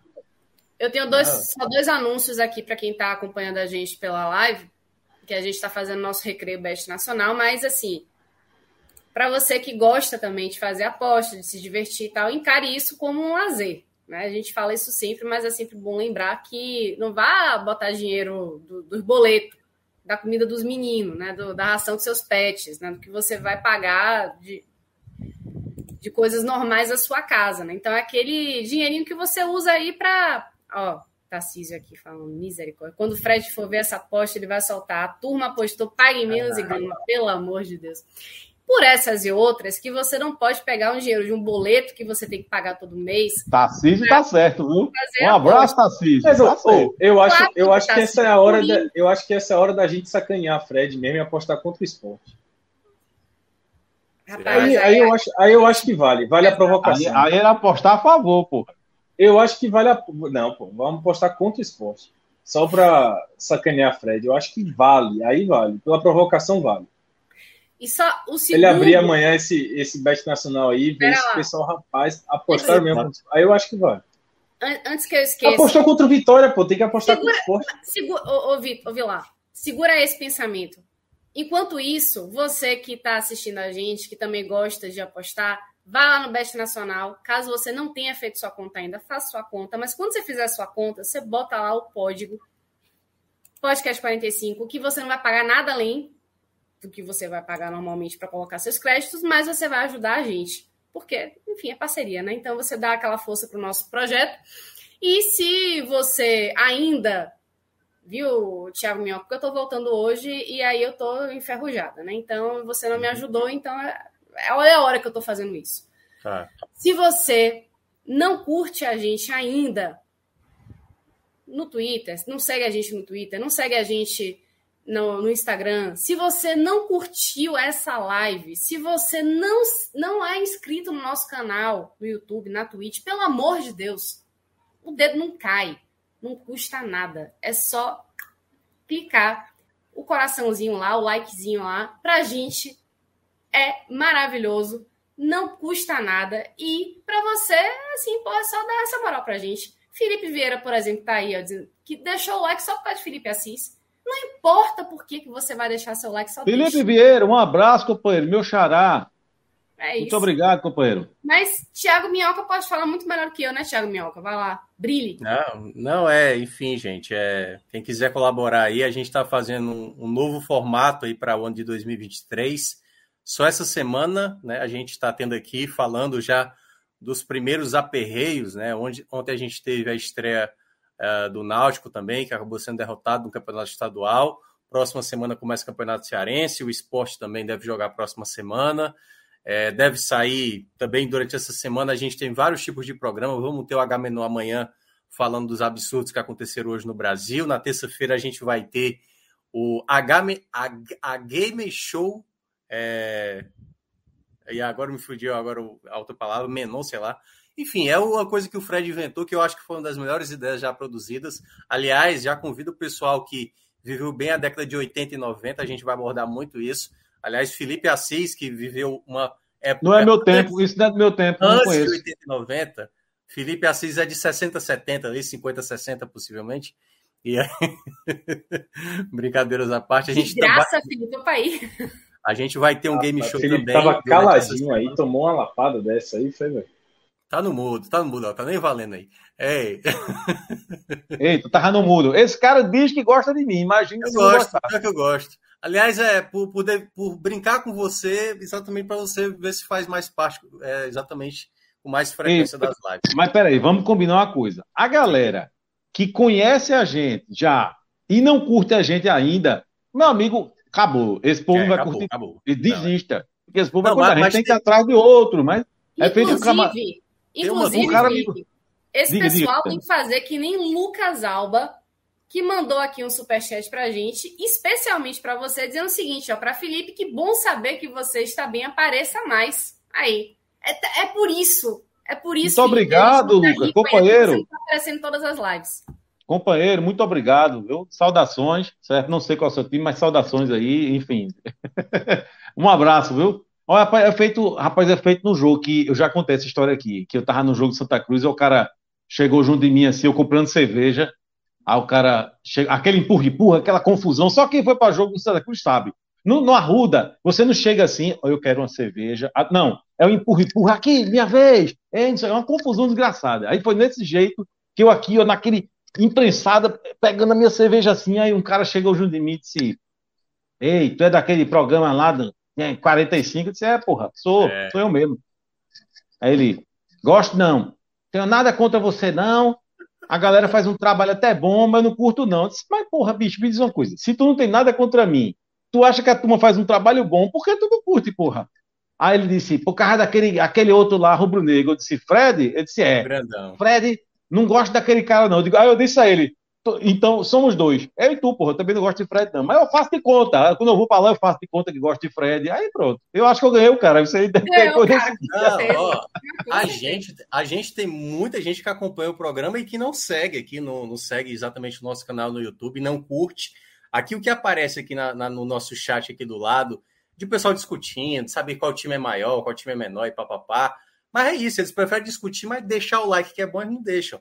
E essa raiva que a galera tem do Fred, eu diria que metade da nossa audiência tem raiva de Fred Figueiredo por declarações, porque o homem provoca também, né, Felipe? E aí queira ou não, tá pedindo também, né? Não, a impede, turma que né? tem raiva de Fred, em primeiro lugar, tem razão. Né? Em segundo lugar, não é por causa da declaração na coisa, é por causa da existência de Fred. Eu tô aproveitando que a ausência dele. Mas aí eu, eu, eu, eu digo. Mas é que Fred é um cara todo errado, porra. Fred não, é um cara, mas... é um cara inteligente. Não, respeito, peraí, o cara agora competente, é de né? Não, veja, Fred é inteligente pra caralho, respeito. Eu queria ter 10% da inteligência de Fred. Não tenho, eu não tenho, mas eu queria ter. Não, um é. cara competente, queria ter 5% da competência de Fred. Não tenho. Agora, é um cara todo errado, porra. Então Isso. Então todo mundo que falar mal de Fred tem meu apoio. Não quero nem saber quem é, nem o motivo. Eu já apoio. Aliás, para mim, eu acho que esse é o grande motivo da gente conseguir a, até bons engajamentos, porque o Fred ele é praticamente um motor, porque é através dele que a gente começa a criar debate aqui nesse canal. Então, graças a Fred, ele é tipo oh. o Mauro César daqui, né? É o, é o, é o, é o polêmico, né? É o polêmico aqui, aí a gente oh. só aproveita. Lucas dizendo aqui que ele é Fortaleza e admira muito Felipe. É isso aí.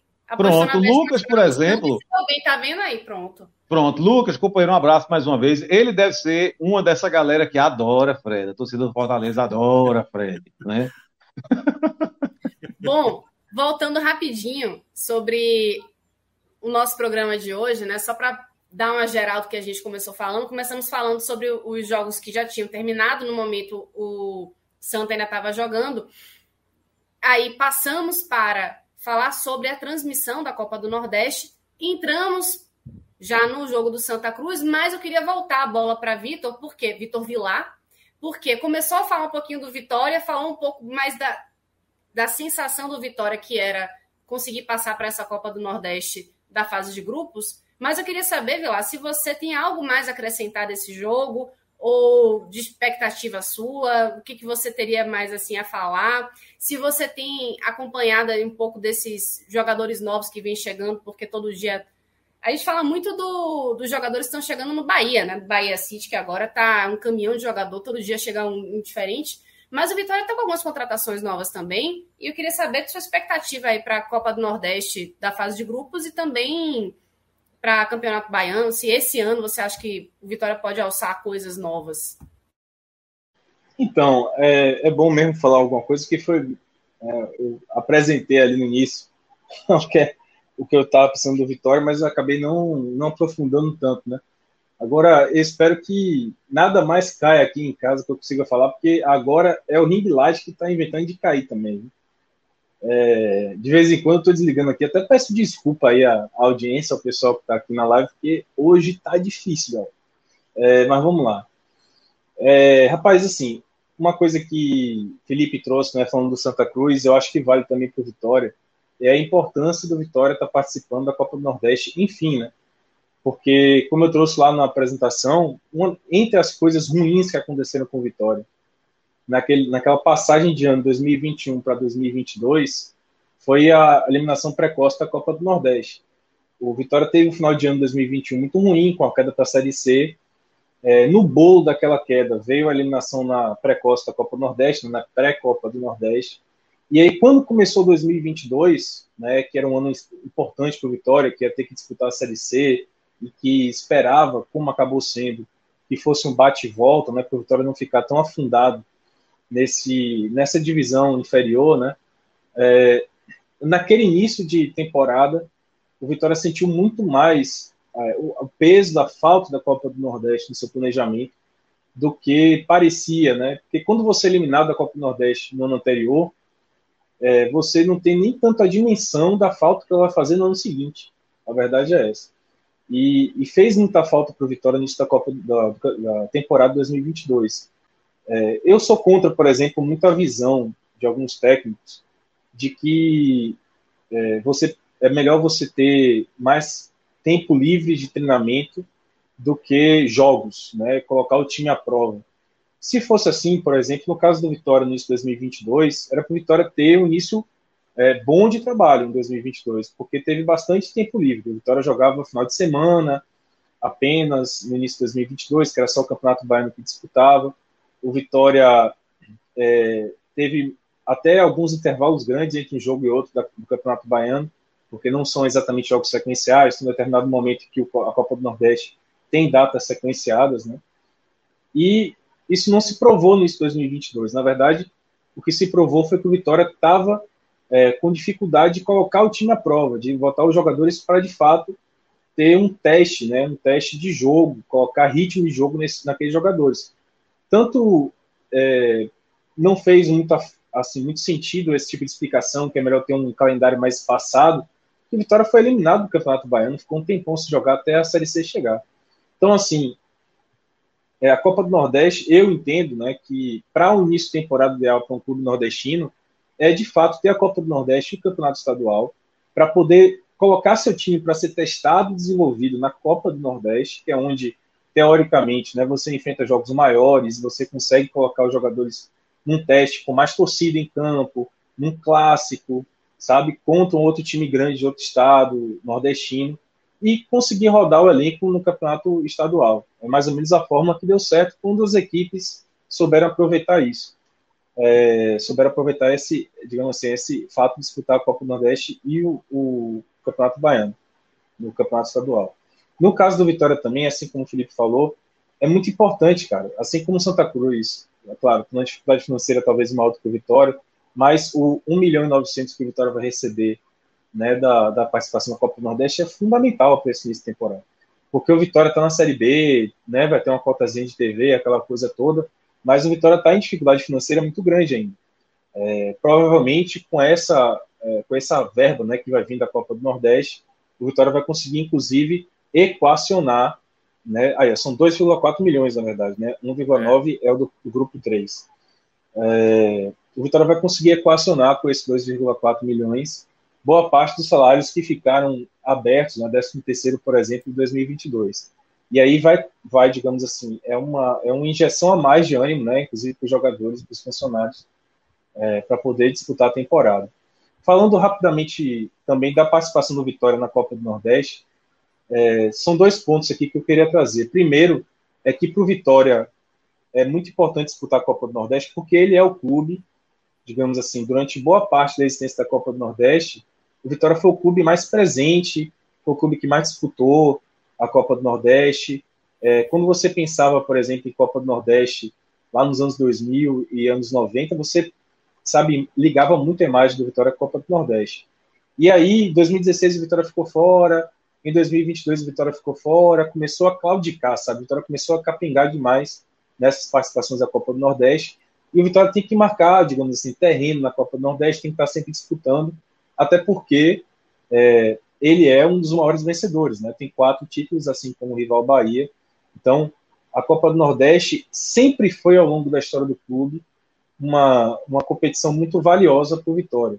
E o Vitória tem que retocar, né, retomar essa ligação com a Copa do Nordeste.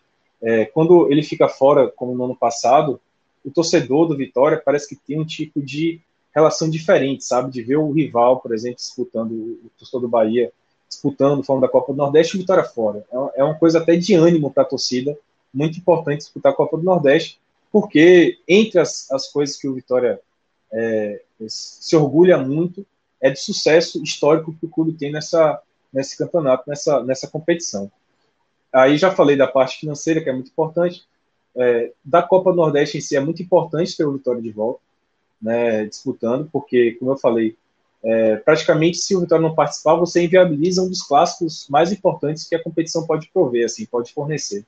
Né? Você tem um, dos clássicos que dão mais audiência, dá mais público, você tinha lá garantido o Ceará e Fortaleza, você ia ter um Náutico e Esporte, agora você também vai ter né, Náutico, é, Náutico Santa, Santa Esporte, né, vai ter todos os clássicos garantidos de Pernambuco. Não, e Náutico faria... e Santa não vai ter não, Náutico e Santa, porque vão estar no oh, mesmo desculpa. grupo, né? É verdade, Mas, perdão. Isso. É... Mas ainda vamos falar sobre os grupos, tá, gente? Calma. É, isso, a gente vai explicar daqui a pouco. Perdão. Mas, e o baiano também é importante, né? Nessa, nessa composição que a Copa do Nordeste se denomina de Copa dos Clássicos, o Campeonato Baiano, o Bavi não ter na Copa do Nordeste é uma coisa um pouco esquisita, né? Agora, falando também da participação do Vitória na pré-Copa do Nordeste, eu acho importante o Vitória ter passado, passado com duas vitórias e e ter passado, porque o Vitória, analisando os times que disputaram a Copa do Nordeste, ele era o maior, né? Se você for colocar, assim, em termos de, de participação na competição, é, de histórico na competição, de próprio ranking da CDF, o Vitória era o maior, era considerado o que tem mais peso nessa pré-copa do Nordeste conseguiu se classificar, é, soube ali lidar com a pressão. Falando um pouco sobre o jogo, Ju, é, retomando só uma análise sobre o jogo em si, e aí já emendando com alguns jogadores também, é, como eu falei lá na abertura, foi bom ver que, é, de fato, nesse jogo contra o Jacuipense, o Vitória fez valer o período de pré-temporada que ele teve. O Vitória teve mais de um mês de pré-temporada, né, treinando e fazendo jogos amistosos. Eu acredito que o Santos também, né, Felipe, também teve esse período, um período largo de pré-temporada antes da pré-copa do Nordeste. É, e aí, ele, no jogo contra o Cordina, deu para ver ali que o Vitória era melhor tecnicamente, mas não soube se impor, não soube garantir o jogo, tanto é que se classificou com o jogo com um gol contra na, nos 50 no segundo tempo. Mas nesse jogo contra o Jacuipense, o Vitória já entrou abafando o Jacuipense desde o começo do jogo. Teve ali quatro chances de gol muito claras antes do gol de fato sair, o gol de Trellis. A, a chance mais clara antes do gol de Trellis foi um chute de fora da área de Rodrigo Andrade, que acabou acertando travessão. E Rodrigo é, é um jogador que eu queria falar, né? assim como o Felipe analisou alguns jogadores que eu acho que valem a pena ser mencionados para a sequência da temporada. No caso do Vitória, Rodrigo é um cara que merece muito ser mencionado por, to, por toda a história que ele teve no Vitória. Rodrigo ele chegou como uma grande promessa, foi uma contratação, o Vitória de fato pagou por ele, é, trazendo ele do Paysandu. Ele indo, isso foi em 2018. Em 2018 ele não encaixou, 2019 foi se arrastando a, a história de Rodrigo Andrade no Vitória. Muita gente sempre criticou uma certa falta de compromisso do jogador o que se reflete na forma física dele, na verdade. O, pessoal não critica ele tanto pela forma física, né? porque o Rodrigo é meio gordinho. É, dá para ver que é o biotipo dele mesmo. Ele parece que não consegue perder peso. Ele joga com aquele biotipo mais gordinho. É, mas. É. É o quê? Eu ia fazer um Fala. comentário gordofóbico, mas é melhor ficar calado mesmo. É melhor ficar calado. É. Até para é, preservar né, a pessoa também. É melhor, é melhor. Aí, é melhor. Então, assim, ele é um pouco gordinho, aquela coisa toda. É, mas ele é muito descompromissado, sabe? Aquele jogador que parece que faz um jogo bem e aí começa bem, faz dois jogos bons, por exemplo, e depois perde foco, começa a treinar pouco, começa a se desligar no meio do jogo. É um pouco da história de Rodrigo Andrade. É, a gente espera que esse de pré-temporada, né, onde ele mostrou que ele joga bem os dois jogos, ele não repita ao longo da próxima da, da restante da temporada o que ele vem repetindo no Vitória, que é esse ciclo, né, de fazer dois bons jogos e depois se desligar, depois perder o foco. É, a gente espera que ele consiga manter o foco, até porque a chance que ele recebeu nesse início de pré-temporada é uma circunstância que abriu para Vitória, que abriu para ele, na verdade, no Vitória. Ele voltou de empréstimo, não se sabia se ele seria realmente utilizado por conta de uma sequência de de, de, de desfalques do Vitória nesse início pré-temporada. Perdeu Eduardo suspenso, perdeu o Dionísio machucado durante muito tempo. Acabou surgindo uma oportunidade para o Rodrigo e ele foi o melhor em campo contra o Cordino e foi novamente o melhor em campo contra o Jacuipense. Então, é, a gente, o que o torcedor do Vitória espera é que o Rodrigo mantenha né, essa sequência, que ele finalize de uma vez esse ciclo dele de jogar bem duas partidas, uma vez ali depois se apagar porque se ele for o Rodrigo Andrade, que ele foi nesses dois primeiros jogos, ao longo da, da temporada inteira, o Vitória vai ter bons volantes, né? Vai ter Dionísio, vai ter Eduardo, vai ter Rodrigo Andrade no seu elenco.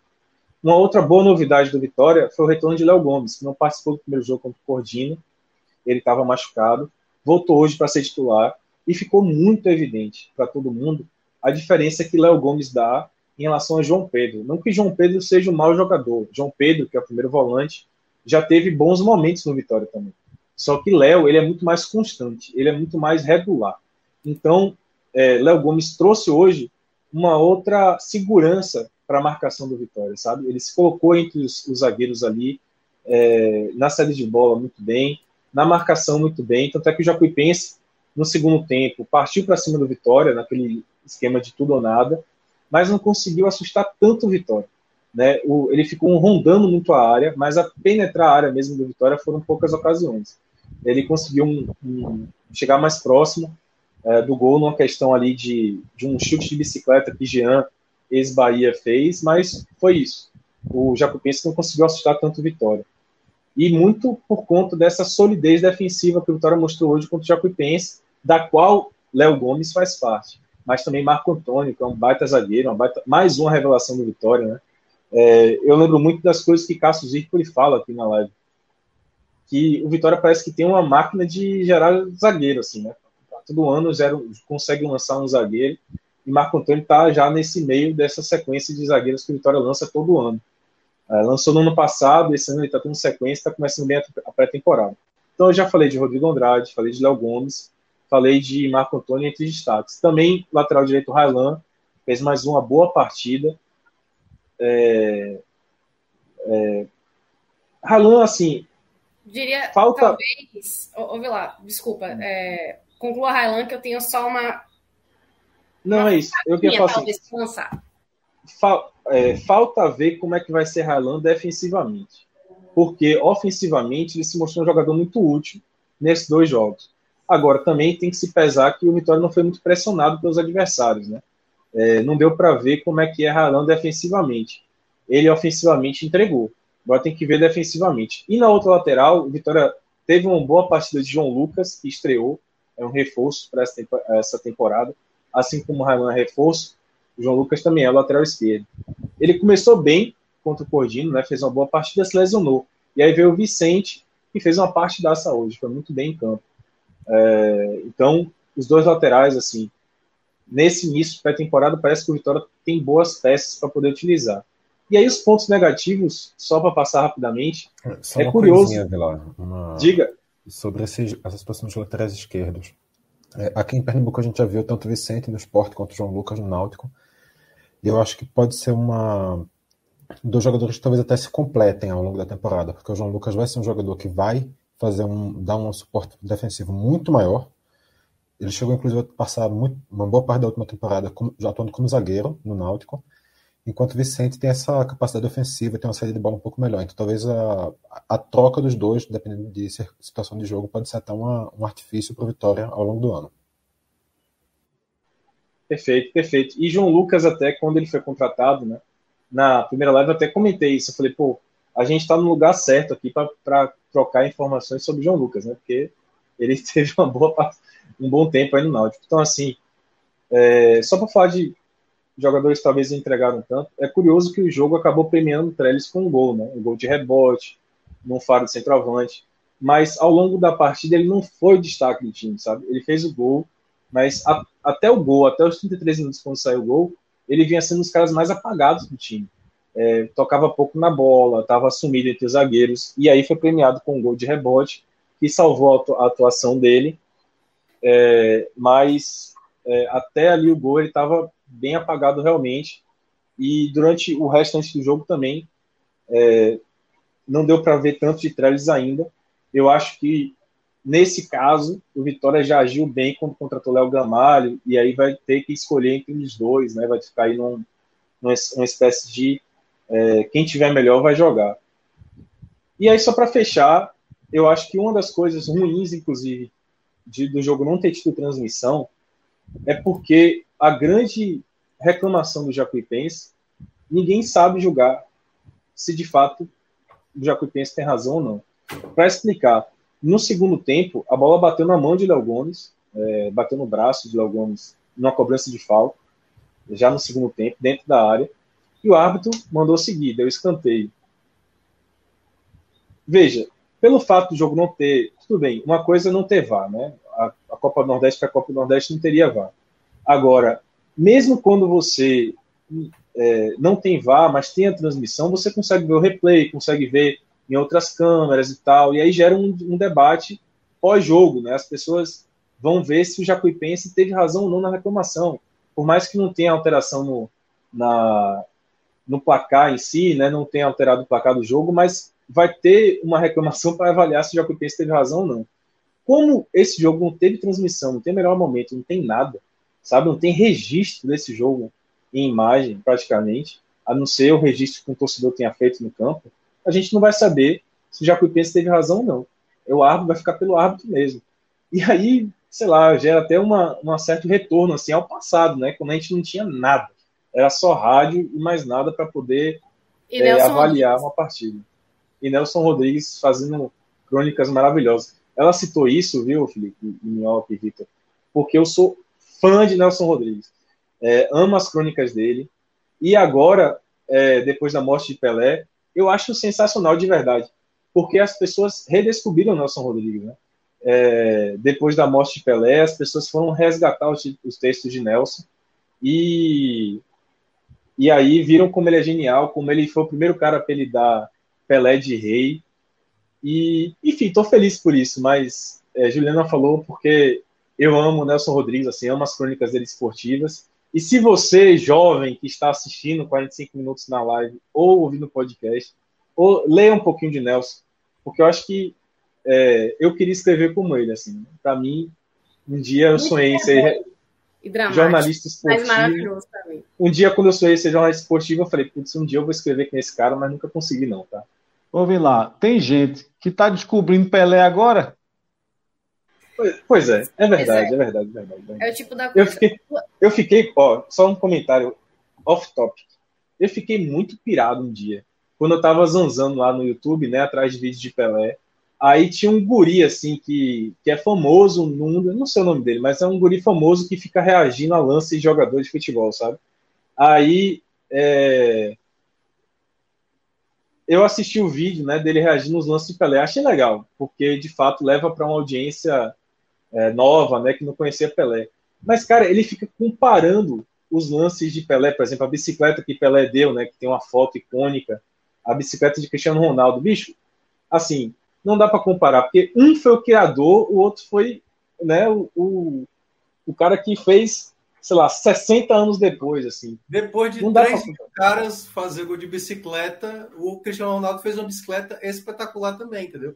Mas é. Rivaldo já tinha feito, pô, tantos Exato. jogadores fizeram, pô? Então, oh, rapidinho, para não, não abrir mais um, um assunto, porque senão a gente vai embora, é, duas coisinhas que eu queria falar sobre esse jogo do Vitória antes de da gente passar para a fase de, de, grupos da Copa do Nordeste, só para a gente dizer como é que vai ser mesmo essa, essa próxima fase. Uma coisa, Vilar, é que eu achei interessante também que o público no Barradão foi mais uma vez interessante. Foi divulgado aqui 11.760 pagantes, 12.706 total.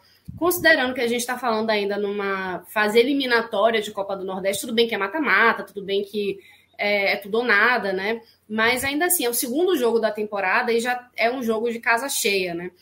É, então, acho que isso mostra que o, o momento do Vitória com seu torcedor continua muito bom, ou então continua é, esperançoso, né? É, e, e, outra coisa que eu achei, assim, é, é acompanhando a partida do jeito que deu, é, pareceu para mim que no gol Dalton estava um pouco inseguro. É, em vários momentos ele pegava a bola, soltava, então se adiantava um pouco.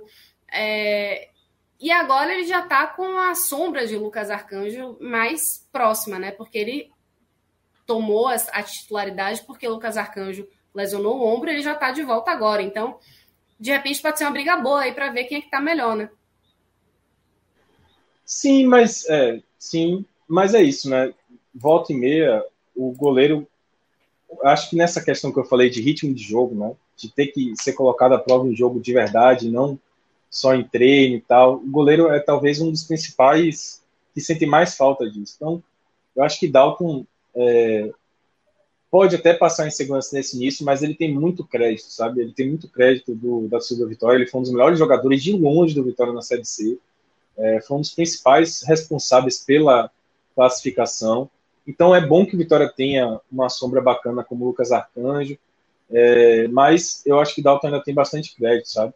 E sobre a torcida, é, eu acho que é mais um efeito do fato do, da partida ter, ter, acontecido no início dessa temporada e não em meio ali, ali a, a, a, a, temporada anterior, sabe? O torcedor do Vitória terminou o, a Série C abraçando muito o Vitória.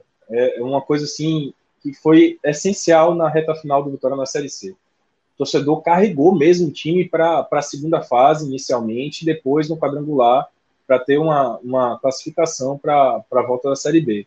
O torcedor foi essencial na vida do Vitória ali. E, e aí teve. eu vou dizer assim, né? O que eu sinto muito torcedor é o seguinte: terminou ali a, a Série C, teve um longo hiato, né? Sem jogos, né? Teve uns três meses sem jogos. A torcida sentiu um pouquinho de falta da coisa do Barradão. E aí veio essa nova temporada, com novas caras, novos nomes. É, você quer saber como é que vai ser um Oswaldo jogando, você quer saber como é que vai ser um Diego Torres, sabe? Então juntou essa saudade do Barradão, essa saudade do, do, do Vitória, né? De, de encontrar os amigos ali. Tem um caso do verão também da Bahia, porque você sabe que né, não é mito, entre janeiro e fevereiro ali, o baiano fica muito mais disposto a sair de casa para curtir. Então, é, juntou tudo isso, então o público deu. E a curiosidade de ver como é que vai ser esse time se encaixando. Então, o torcedor está respondendo. E eu acho que isso continue assim, Ju. Eu espero que continue assim, porque o torcedor do Vitória ele é essencial na vida do clube. Ainda mais nessa, nessa fase, né, que o Vitória está sem, sem dinheiro mesmo, está com dificuldade financeira. É, as rendas né, do, do Barradão, que é um estádio próprio, é um dos grandes méritos do Vitória ter um, estádio, um dos grandes trunfos, melhor dizendo, do Vitória ter um estádio próprio. É, a renda do Barradão ajuda muito o clube, sabe? Então, e também a própria atmosfera, o próprio ambiente. É, eu acho que o Vitória também tem outra questão, né, outro trunfo, que é o seguinte: como Cruzeiro, Bahia, Grêmio, Vasco subiram, é, o, o Vitória hoje ele está definitivamente entre os clubes de maior torcida na Série B. Né? Tá lá, Esporte, Ceará, Vitória. Então, é um diferencial diante dos adversários, sabe? Que vai, que vai disputar, na, que vai disputar esse, esse Série B com Vitória. Então, é essencial a participação do torcedor que está respondendo. Para mim, foram dois jogos com dois bons públicos. Ele lá falou de verão, eu lembrei da música, né? Calor no coração. Cadê o, cadê o violão? Tá aí? Não, não, não, não vamos, não. É, não, não, não, cadê o violão? Cadê o violão? Tá aguardando. Tá aguardando. Calor no coração o quê? Calor no coração o quê? Qual outro verso? A festa vai começar na de Salvador, se agita. tu toca violão, ah, não, pô. Aí tu tá de brincadeira. Tu, tu joga uma dessa, não vai pegar o violão, tá de brincadeira. Não, mas eu, aqui, Felipe, um minutinho de merda e tu, tu pega o violão. Eu não toco. Ah, enquanto, enquanto, enquanto Minhoca levanta pra pegar o violão, eu vou só trazer aqui um. um não, eu só queria lembrar uma coisa. Minhoca nunca veio a Salvador, rapaz. Eu mal conheço, casa, eu mal conheço o estado aqui, mas eu mal conheço aqui do lado do Maracanãú. Eu, tu acha que eu vou Vem pra cá, rapaz. Tem, tem, tem uma casa aqui para ser se hospedar. Oh, fora já, do estado. Eu já fui demais para Salvador, viu? Já fui. Paraíba é. e Brasília são os únicos locais que eu fui fora do estado. Aqui. Sabe o que é, Felipe? É o que a gente tem que. Eu ia fazer um. Minhoca tem que sair do buraco, pô. Tem que sair dessa, dessa, é, desse toca, casulo né? aí, velho.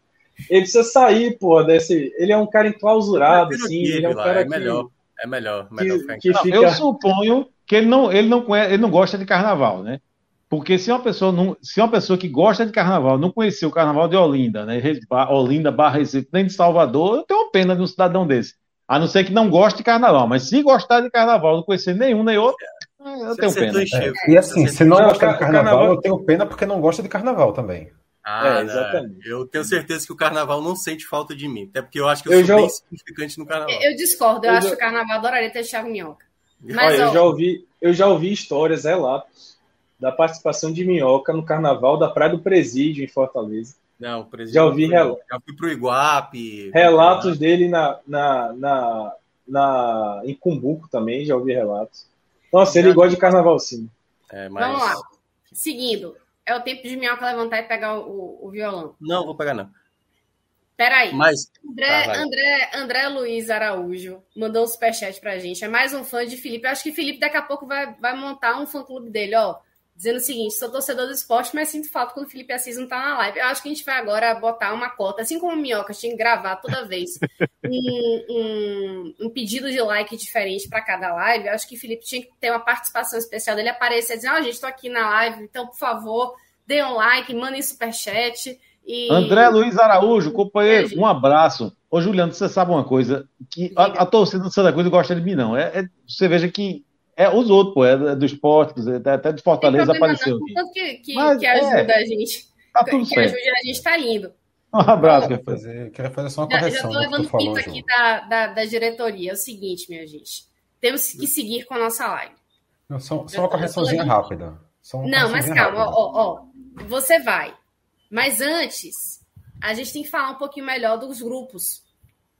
do da Copa do Nordeste, que afinal de contas a, a, o motivo maior dessa live era esse, né? Era eu a gente tenho, ter essa definição é. toda. Agora eu tô curioso para saber qual é a correção de Vitor. Fala aí.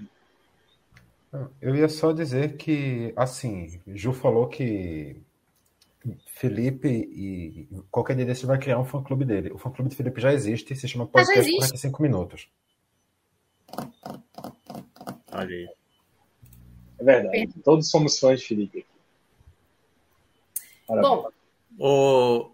Enfim, eu vou falar daqui a pouco, mas é porque tem uma outra informação também que, que ainda não está totalmente correta. A gente falou aqui durante a live, eu vou falar daqui a pouco. Você vai chamar uma vietazinha, né? E aí. Não, ainda não. Isso, ainda não? essa outra parte, que hum. é importante também, ela vai depois. Tá. Mas eu queria falar primeiro dos grupos da, da Copa do Nordeste, né? Como ficou essa, é, essa arrumação.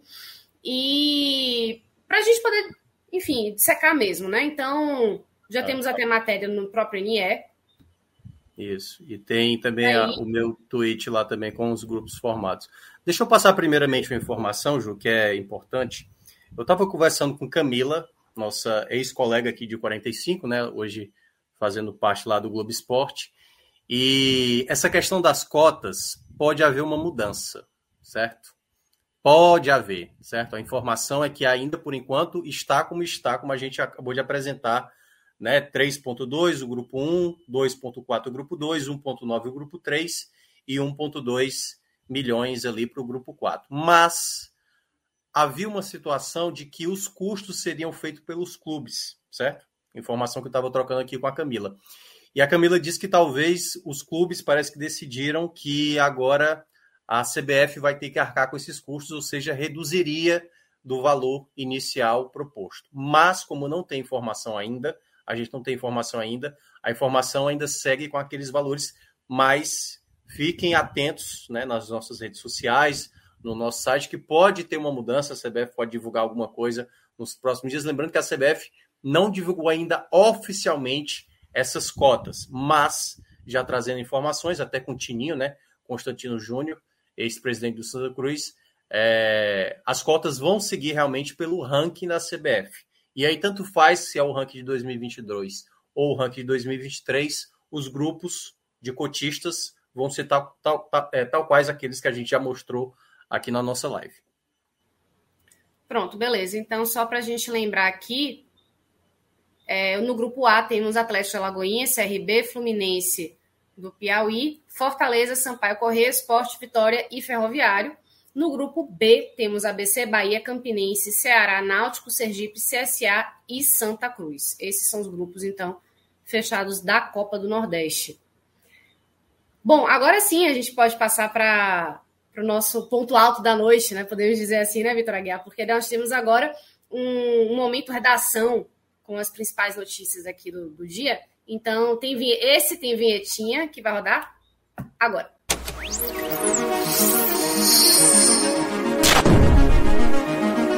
Com a palavra, Vitor Aguiar. É, então, a gente hoje separou aqui três notícias. A primeira é a contratação de Diego Ferreira, novo lateral do Náutico. Jogador que já passou pelo Fortaleza, inclusive aqui no Nordeste, passagem rápida, dois ou três jogos, coisa assim.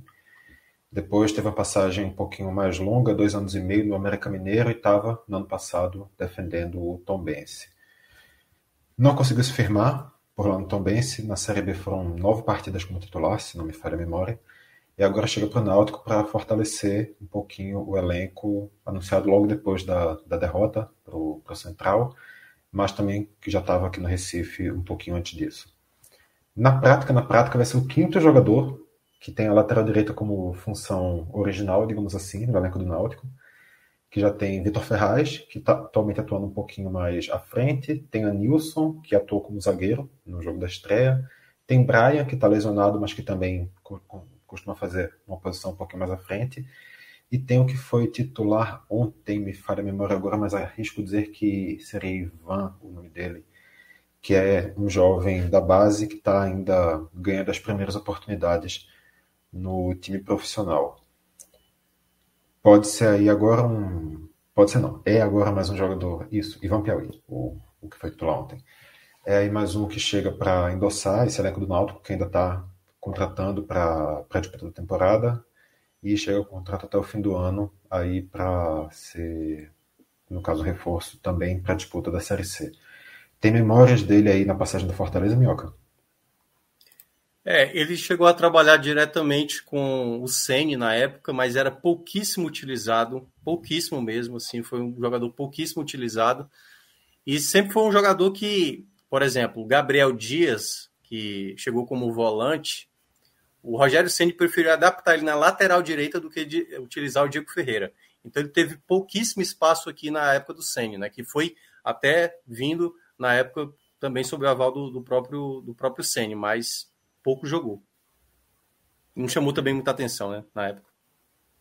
É, para um cara que realmente fez dois ou três jogos, não dá para. Não, não, tem é. nem tempo para chamar atenção. É. E se tem gente chegando, também tem gente saindo. Mais uma proposta por Vina. Dessa vez o Fluminense é o interessado em tirar o craque do Ceará, que continua lá naquele imbróglio dos 300, dos 500 mil. E agora parece que ele tá, que ele também se mostrou um pouco mais disposto a esse acerto com, com o Fluminense, que onde ele já passou, onde teve uma saída conturbada também. E aí, mais uma vez, eu passo a palavra para tu, Minhoca, porque com certeza, para falar de Vini Será, você com certeza tem muito mais repertório que eu. Antes de Minhoca falar, deixa eu interromper aqui rapidinho para dizer que eu vacilei, certo? Não vi com o meu celular aqui 100% carregado, eu vou cair já já, espero que só eu caia, que só depois não, se bem que o segundo tem mando para cair, né? Vai cair para onde? Não, né? agora... Mas enfim, eu, eu, vou cair já já, eu tô com 2%, quase chegando em 1%. E só para dizer rapidinho, eu vejo os dois grupos certo, nordestão extremamente equilibrados. Eu, eu teria uma dificuldade imensa hoje para dizer esse aqui vai ser mais difícil. Mas enfim, não vou sair, tá? Vou ficar aqui, mas provavelmente vai ter um ponto que eu simplesmente vou cair aqui. Tudo bem, a gente já vai se adaptando então com isso. É. Mas é, vou falar bem rapidamente sobre essa questão. Curiosamente, para saber sobre essa informação, eu tive que conversar com o Gabriel Amaral, porque o presidente do Ceará, olha que coisa, né? Todo mundo a gente falando aqui dos problemas, da remontagem aqui do Vitória, do Santa Cruz, né? Do próprio Náutico agora também contratando. E o Ceará, eu acho que vive até um problema interno maior, porque desde a queda, desde a queda do Ceará, o presidente sequer falou sobre rebaixamento, sobre o próximo ano, se vai ficar na presidência, e aí fica uma dúvida. E o Gabriel Amaral, que, é, que é nosso correspondente aqui, né, participa também, conseguiu falar com o presidente do Ceará. Assim, ele não está aberto à imprensa local aqui e conseguiu falar com ele sobre essa possibilidade. Ele disse que não chegou nada para o Ceará e até ficou estranhou um pouco a essa conversa que teve do, do representante do Vina com o pessoal do Fluminense, né? Então, acho que essa semana vai ser determinante. Lembrando que o Fluminense perde... é, o Natan não ficou, né? Que era um jogador bem caro. O Gabriel Amaral mesmo trouxe, conversou comigo, disse que o salário bate muito o salário do Vina com o que era o salário do Natan no Fluminense e que possivelmente há esse interesse, né? Que o Diniz está bem interessado de contar com o jogador e o Vina também parece estar tá bem interessado. O que é que pode dificultar para uma negociação dessa não sair é se por acaso o Ceará achar que a oferta que o Fluminense for fazer não vai convencer, não, não é o que o Ceará espera, né? Eu acho que o Ceará, dependendo dos valores, eu colocaria assim para jogo, porque eu acho que até o, o ciclo, né? Acho que assim, olhando o elenco do Ceará hoje, o Vina seria o melhor jogador para começar a Série B. Dado todo o desgaste do Vina nos últimos anos no Ceará, principalmente esse último ano, eu acho que pode ser uma, boa, exatamente uma possibilidade até de, de um empréstimo, tendo um reembolso, ou até mesmo uma venda que seria, acho que, mais lucrativa para o Ceará. Vina seria o destaque do Ceará. Eu acho que talvez dê para dizer que, nome por nome, talvez ele fosse o principal jogador da Série B como um todo, né? Sim. Mas é. aí realmente tem que ver a situação da permanência dele. E a terceira notícia separada para hoje é a já redação do jogo hoje. Eu não sei se tem outra vinheta para passar no meio relógio. Acho que não. Ou tem, não sei. É, acho que o silêncio responde que não tem. Então, a outra notícia essa já bem mais triste, que é a notícia da morte do Roberto Dinamite, maior ídolo da história do Vasco, com passagem na seleção brasileira, passagens breves por Barcelona, portuguesa, mas que fez história realmente com a camisa do Vasco da Gama. Morreu hoje aos 68 anos em decorrência de um câncer no intestino. Uma notícia triste e aí com certeza eu não tenho muita coisa para falar de lembranças do futebol de Dinamite, mas talvez alguém aqui ainda tenha essa, ainda tenha pego ali um pouquinho da carreira dele, então deixo com vocês aí. É, o único aqui seria Felipe Assis, né? Mas como ele está ali na base do 1%, eu vou falar rapidamente aqui sobre o Roberto Dinamite. Eu acho que todo mundo cresceu acompanhando o Campeonato Brasileiro quando pegava ali uma informação de uma placar. Quem é o maior artilheiro de campeonatos brasileiros? Roberto Dinamite, 190 gols, 181 pelo Vasco, 9 pela Portuguesa. Então sempre foi um cara muito referência. E a gente está vivendo agora um momento, eu diria até que não só no esporte, né? A gente passou o que passou ali no final do ano praticamente já no, na virada do ano com a morte do Pelé, a gente vai ver agora, né, situações como essa, né? Então, não só no esporte, como aconteceu com a Rainha Elizabeth, a gente vai tá vendo agora essa geração de caras estabelecidos e que a gente acompanhava, que via entrevista e sabia do peso dessas pessoas, agora se despedindo, né? E, e certamente o Albert Dinamite é um dos grandes nomes da história do futebol brasileiro, o maior jogador do Vasco, maior ídolo do Vasco, foi homenageado em um luto de sete dias que o Vasco colocou. E, enfim, é um jogador muito relevante né, na história do futebol brasileiro, grande atleta que se vai. Mas tá eterno aí, né, também, do que fez no futebol. Grande atleta e também um, ele, enquanto gestor, né, que ele foi também presidente do Vasco, ele conquistou o último título nacional do Vasco, né, de 2011, que foi a, a Copa do Brasil. E muitas coisas que eu não sabia né, até sobre ele, né? Foi uma morte que eu não não esperava também. Ele já estava até mal, mas assim, foi hoje no vendo esporte espetacular também que eu vi é, muita coisa sobre ele, né? Foram é, matérias muito bonitas, né? É, depoimentos muito emocionados também, né? Do Roger, do é, Sim e o Júnior, Zico, Júnior. né? Que eram muita, grandes amigos. Muita gente falando assim ao vivo e, e muito emocionado, né? Então dava para ver que ele era um cara assim muito muito querido. Uhum. E enfim, é um cara que fez história no Vasco, né? Que é, é marcado assim, o Vasco mesmo é, imediatamente em, mudou a... em homenagem a ele, Zico vestiu a camisa do Vasco. Vestiu a camisa é. do Vasco. Aí é, é, é, enorme. É enorme, né? Pois é. Então, mais um grande ídolo da, de um de uma era né, de, de grandes ídolos que se vai a gente tendo que se adaptar né, essa, a, a conviver no, no, futebol com menos Hoje. craques né, desses. Diga aí, Ivan.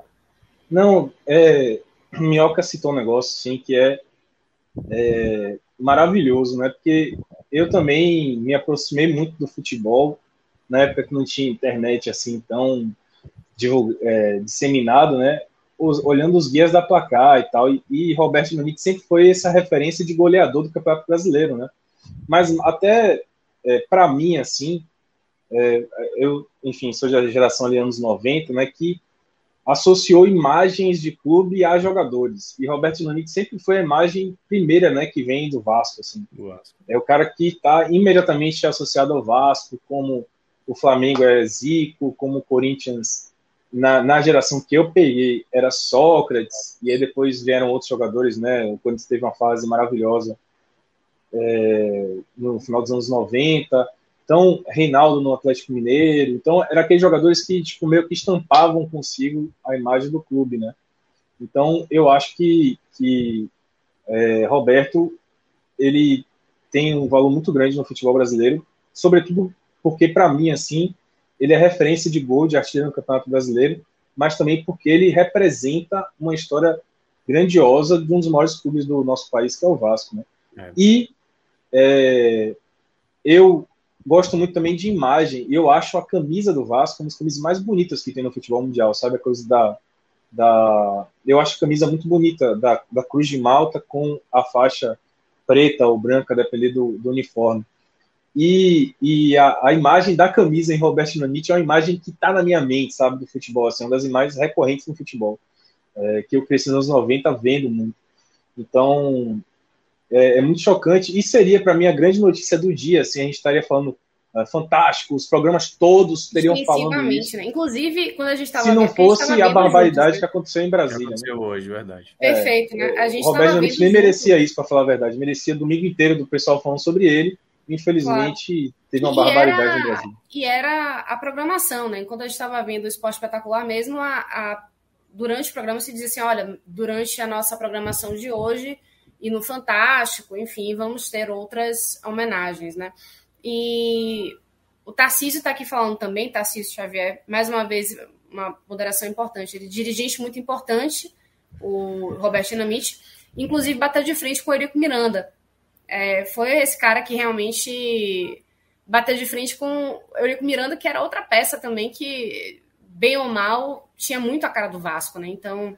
É, Eurico expulsou. Eurico Reis expulsou o Roberto Dinamite da tribuna de honra do São Januário. É, e aí foi uma das grandes, assim, foi uma das grandes imagens né, do futebol ali no início dos anos 2000, porque pô, era um tec, era um presidente expulsando o maior ídolo do clube, da história do clube, da tribuna de honra. Aí depois o Roberto Dinamite virou uma, de fato uma oposição política ao Eurico Miranda, tornou-se é, presidente do Vasco em 2008. E aí Roberto Dinamite tem um capítulo ruim da história dele, porque é, ele, enquanto presidente, acumulou dois rebaixamentos do Vasco. Né? O Vasco foi rebaixado duas vezes na gestão dele, mas foi um altos e baixos, uma gestão de altos e baixos, porque foi rebaixado em 2008. Tudo bem que ele teve uma participação menor, porque ele chegou em 2008 no Vasco, o time depois foi rebaixado.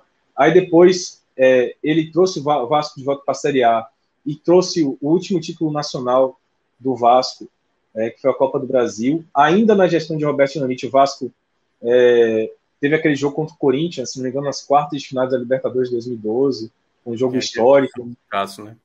É, exatamente, Diego Souza contra, contra Cássio. E teve o Campeonato Brasileiro de 2011, em que o Vasco foi muito prejudicado pela arbitragem, né? Inclusive no jogo contra o Flamengo, teve, é, se não me engano, pênaltis que não foram apontados pelo árbitro de uma maneira assim escandalosa. E, e aí depois é, o Vasco acumulou outro rebaixamento, acumulou outro rebaixamento com o Alberto Dinamite, teve uma certa rusga, assim, né? Aquela coisa que a gente sempre discute do ídolo quando assume a função no clube e ele corre o risco de queimar a sua imagem, mas aparentemente o Alberto Dinamite soube é, superar isso e, e, e o, o, Vasco ama ele. Soube contornar, né? Ficou uma coisa tipo, uma coisa é uma coisa, outra coisa é outra coisa. E mesmo com altos e baixos, como você falou, né, Vilar? O, o último título nacional do Vasco foi graças à, à gestão de dinamite, né? Foi dentro da gestão de dinamite. Alguém mais para falar sobre dinamite pra, então? Só para acrescentar uma, uma coisinha. É, dinamite, quando a gente olha para o futebol, muitas vezes, no caso de Pelé, por exemplo, a gente tem a referência de um jogador que parou de atuar nos anos 70, talvez nos anos 80 ainda, mas que para além disso, a vida, a, a, vida de Pelé foi a lembrança do que Pelé era como jogador, que Pelé representava, a imagem do rei, que sempre foi sendo construída. Na carreira de Roberto Dinamite não é exatamente assim. Ele, quando para ser jogador, em 92, 93, ele vira vereador logo depois, logo depois ele vira deputado, depois ele vira presidente do Vasco, e ele segue uma carreira ocupando postos de algum destaque público até coisa de seis, sete anos atrás. Em uma carreira que começa lá nos anos 70. Então tem uma, uma longevidade no, nesse posto de destaque que é até um pouco raro para esse tipo de carreira como jogador de futebol. E só para finalizar, rapidinho, Dinamite é muito conhecido fora do Brasil por causa de uma passagem meteórica pelo Barcelona. Assim, Barcelona, três jogos, né? Negativo, né? E aí, tipo, infelizmente, é, eu acho até um certo desrespeito à, à história dele. Quando os, os, jornais espanhóis fazem uma, tipo, uma lista das contratações mais flopadas da história do Barcelona, ele está sempre entre as, as, as, as, mais flopadas, assim, eu acho uma injustiça tremenda com ele. Aliás, teve um comediante... Até porque ele meteu dois gols logo na estreia, né? Então, de certa o... forma, não foi tão flopado assim. Tem um, um, comediante que é lá de Brasília, que é até do, daquele da companhia Os Melhores do Mundo, que é o Vitor Leal. Ele dizendo que quando criança, em 1980, quando ele volta do Barcelona, né, o Dinamite, ele vai enfrentar o Corinthians. Aí o Vasco ganha de 5 a 2 5 gols do Dinamite, só. Então é. Gostava de fazer gol, rapaz. É, sabia, né? E a gente acho que podemos finalizar essa live com essa homenagem, então, à Dinamite, né? Acho que fica é, de bom tom, né? Num dia que foi tão pesado para o Brasil como um todo.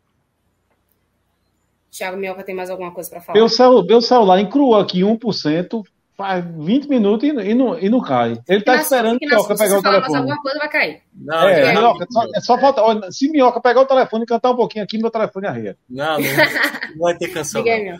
Mas é só para mostrar, são do, duas informações a mais sobre a Copa do Nordeste, né? Que eu queria que aí o relógio colocasse na tela, por favor. Primeiramente, só para explicar a questão dos grupos, né? Porque que.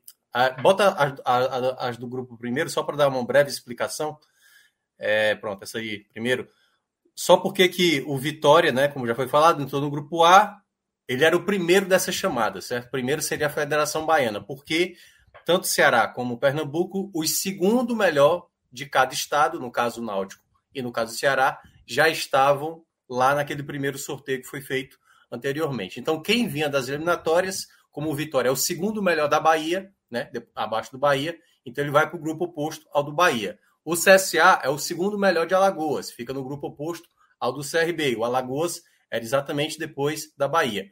Ferroviário, que é da Federação Cearense, e Santa Cruz, que é da Pernambucana, viriam numa segunda chamada, porque eles não são os segundos melhores clubes de cada estado. E aí, pela ordem, primeiramente a Federação Cearense, que é a melhor ranqueada, por isso que o Ferroviário vai para o grupo A, e depois o Santa Cruz, que é da Federação Pernambucana, o segundo chamado para fechar o grupo. Por isso que a composição ficou dessa maneira, como a Ju já tinha mencionado anteriormente. E aí, pode colocar agora os jogos que podem acontecer. A gente vai ter definição, acho que amanhã a CBF vai divulgar a atualização da tabela.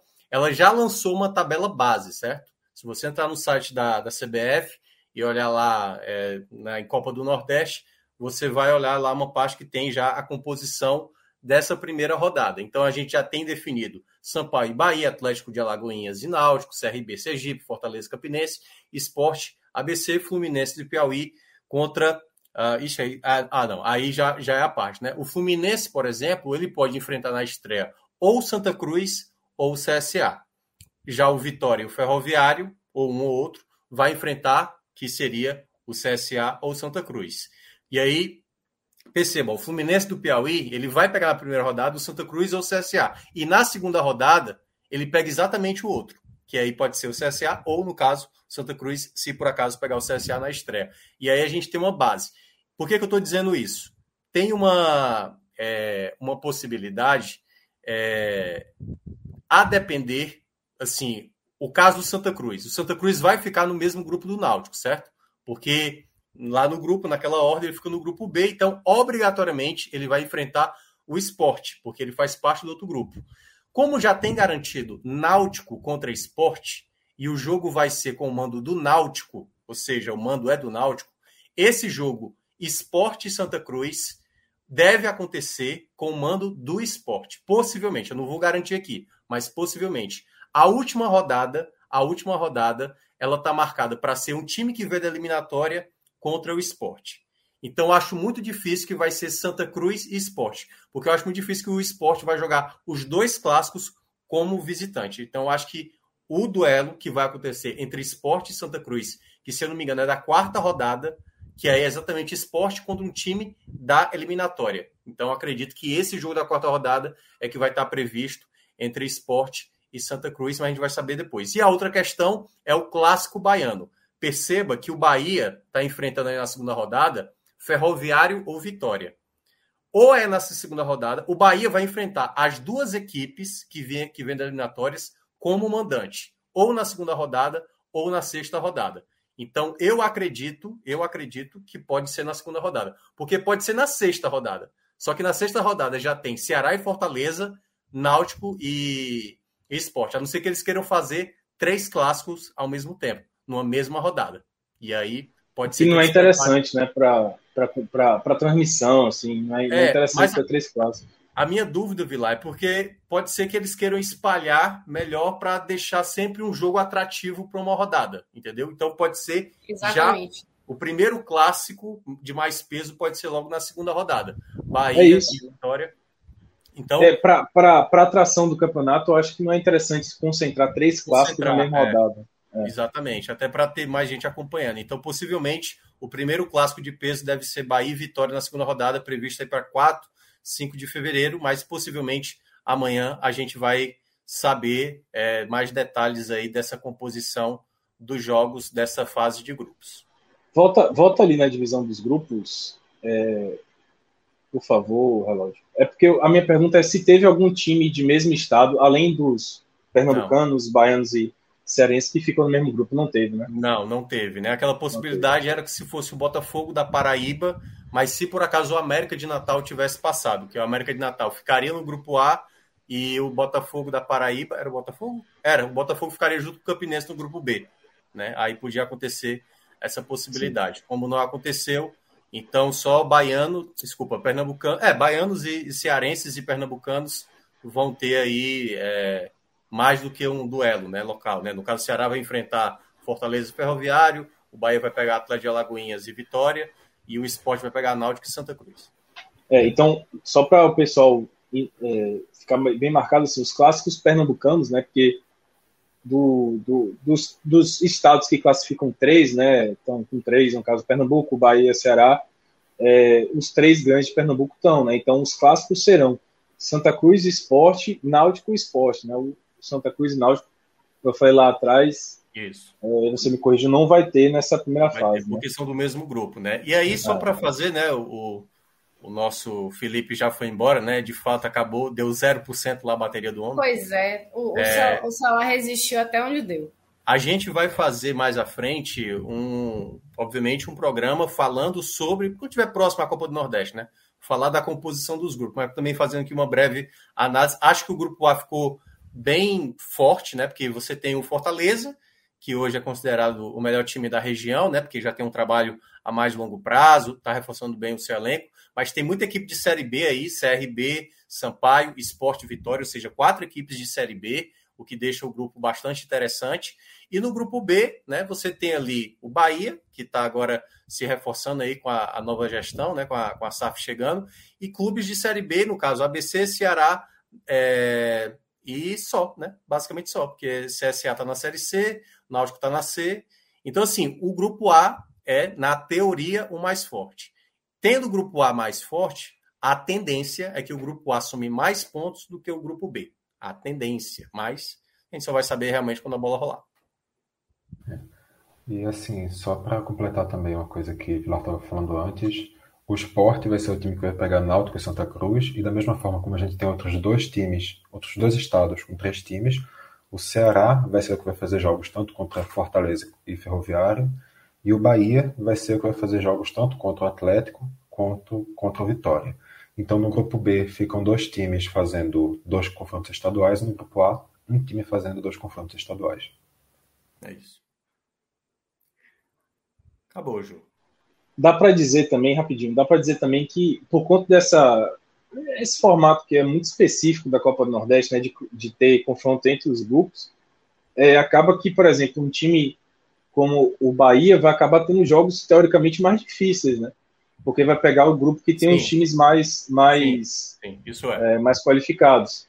É. é. por exemplo, o Bahia vai ter que enfrentar a Fortaleza, o Bahia vai ter que pegar o Esporte, o Bahia vai ter que pegar o Vitória, é, acaba, acaba é, é, esse formato peculiar da Copa do Nordeste é um formato que, que traz essa questão, né, de que a competição dentro do grupo, né, como você falou, uhum. é capaz que o grupo A pontue mais, mas isso dificulta também o lado do, do outro grupo, né? Do grupo B, tá aí, é. como aconteceu, por exemplo, naquele ano de 2019, né, que o Vitória passou de é. fase sem vencer um jogo, né? Ou vencer um jogo, né, isso, né, coisa assim. Isso, né? isso. Não, é, classificou sem ter vencido. Passou sem, vencer. Só tinha empatado. E é, é uma doideira, né? Imaginar um negócio desse, mas foi o que aconteceu. E nesse caso específico do Bahia, pode até ser um bom teste, para já que eles estão começando um projeto tão, é. tão renovador dentro do clube, né? um elenco basicamente todo remontado, então talvez até tenha tido um pouco de sorte em pegar para enfrentar um grupo teoricamente mais forte. É. Agora, rapidamente aqui, Daniel que eu acho interessante comentar sobre essa formação do grupo, é que é incrível a discrepância, né, cara? Porque você tem três times da Bahia, três times de Pernambuco, três times do Ceará. Aí você tem um da Paraíba, né, isso, que é o Campinense. A Paraíba, que tem, é, enfim, tem tradição no futebol aqui no Nordeste. É um estado, um estado forte. Só tem um representante que é o Campinense. Rio Grande do Norte só vai ter um também. É, então, acabou que essa coisa da, da pré-Copa do Nordeste também, com enfim, muitas vagas e tudo, é, digo vagas para a pré-Copa do Nordeste, né? Acabou um pouco tornando essa coisa meio discrepante, né? Porque você tem três times do mesmo estado e você tem estados que tem público que, que tem futebol, assim, que acompanha futebol, que só vai ter um representante. Né? É, é um pouco discrepante isso.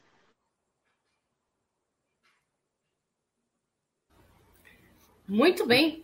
Já tem até a arte agora bonitinha, né, da própria Copa do Nordeste com os grupos, né? Colocaram? Pegaram aí o que o, o que o Minhoca colocou. Então eles já fizeram a arte bonitinha. Então, então quer dizer que a gente estava certo, Vitor Aguiar. Então a gente estava certo, viu, Vitor Aguiar? Então. Assim eu espero. Assim eu espero. A gente, a gente entendeu o que a, o pessoal estava querendo dizer. Aí. Olha aí. É isso. Então pronto, minha gente. Acho que agora sim, antes que Vitor resolva falar mais alguma coisa, Vitor Vilar, brincadeira. É, acho que já podemos é, finalizar a, a live. Lembrando que a gente vai ter ainda muita coisa de Copa do Nordeste pela frente para falar. E quando chegar mais perto, né, como o Minhoca falou, com certeza teremos novidades e mais definições. Então, é sobre isso. Finalizamos então a parte das eliminatórias dessa Copa do Nordeste, fase de grupos então já está definida.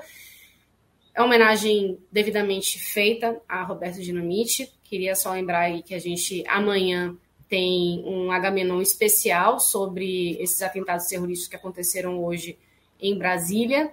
E é isso aí, 2023 começando daquele jeitão, né, com a voadora na caixa dos peitos. Mas, então pronto, é isso aí, minha gente. Quero agradecer então meus amigos Thiago Minhoca, Vitor Vilar, Vitor Aguiar, Felipe Assis, que, enfim, esteja onde estiver com o celular vivo ou morto, obrigada também, principalmente por vocês que aguentam e aguentaram a gente até agora. Danilo também, Rafael, Estevam, que estão na coordenação. Então é isso, minha gente. Um beijo e até a próxima. Tchau, tchau.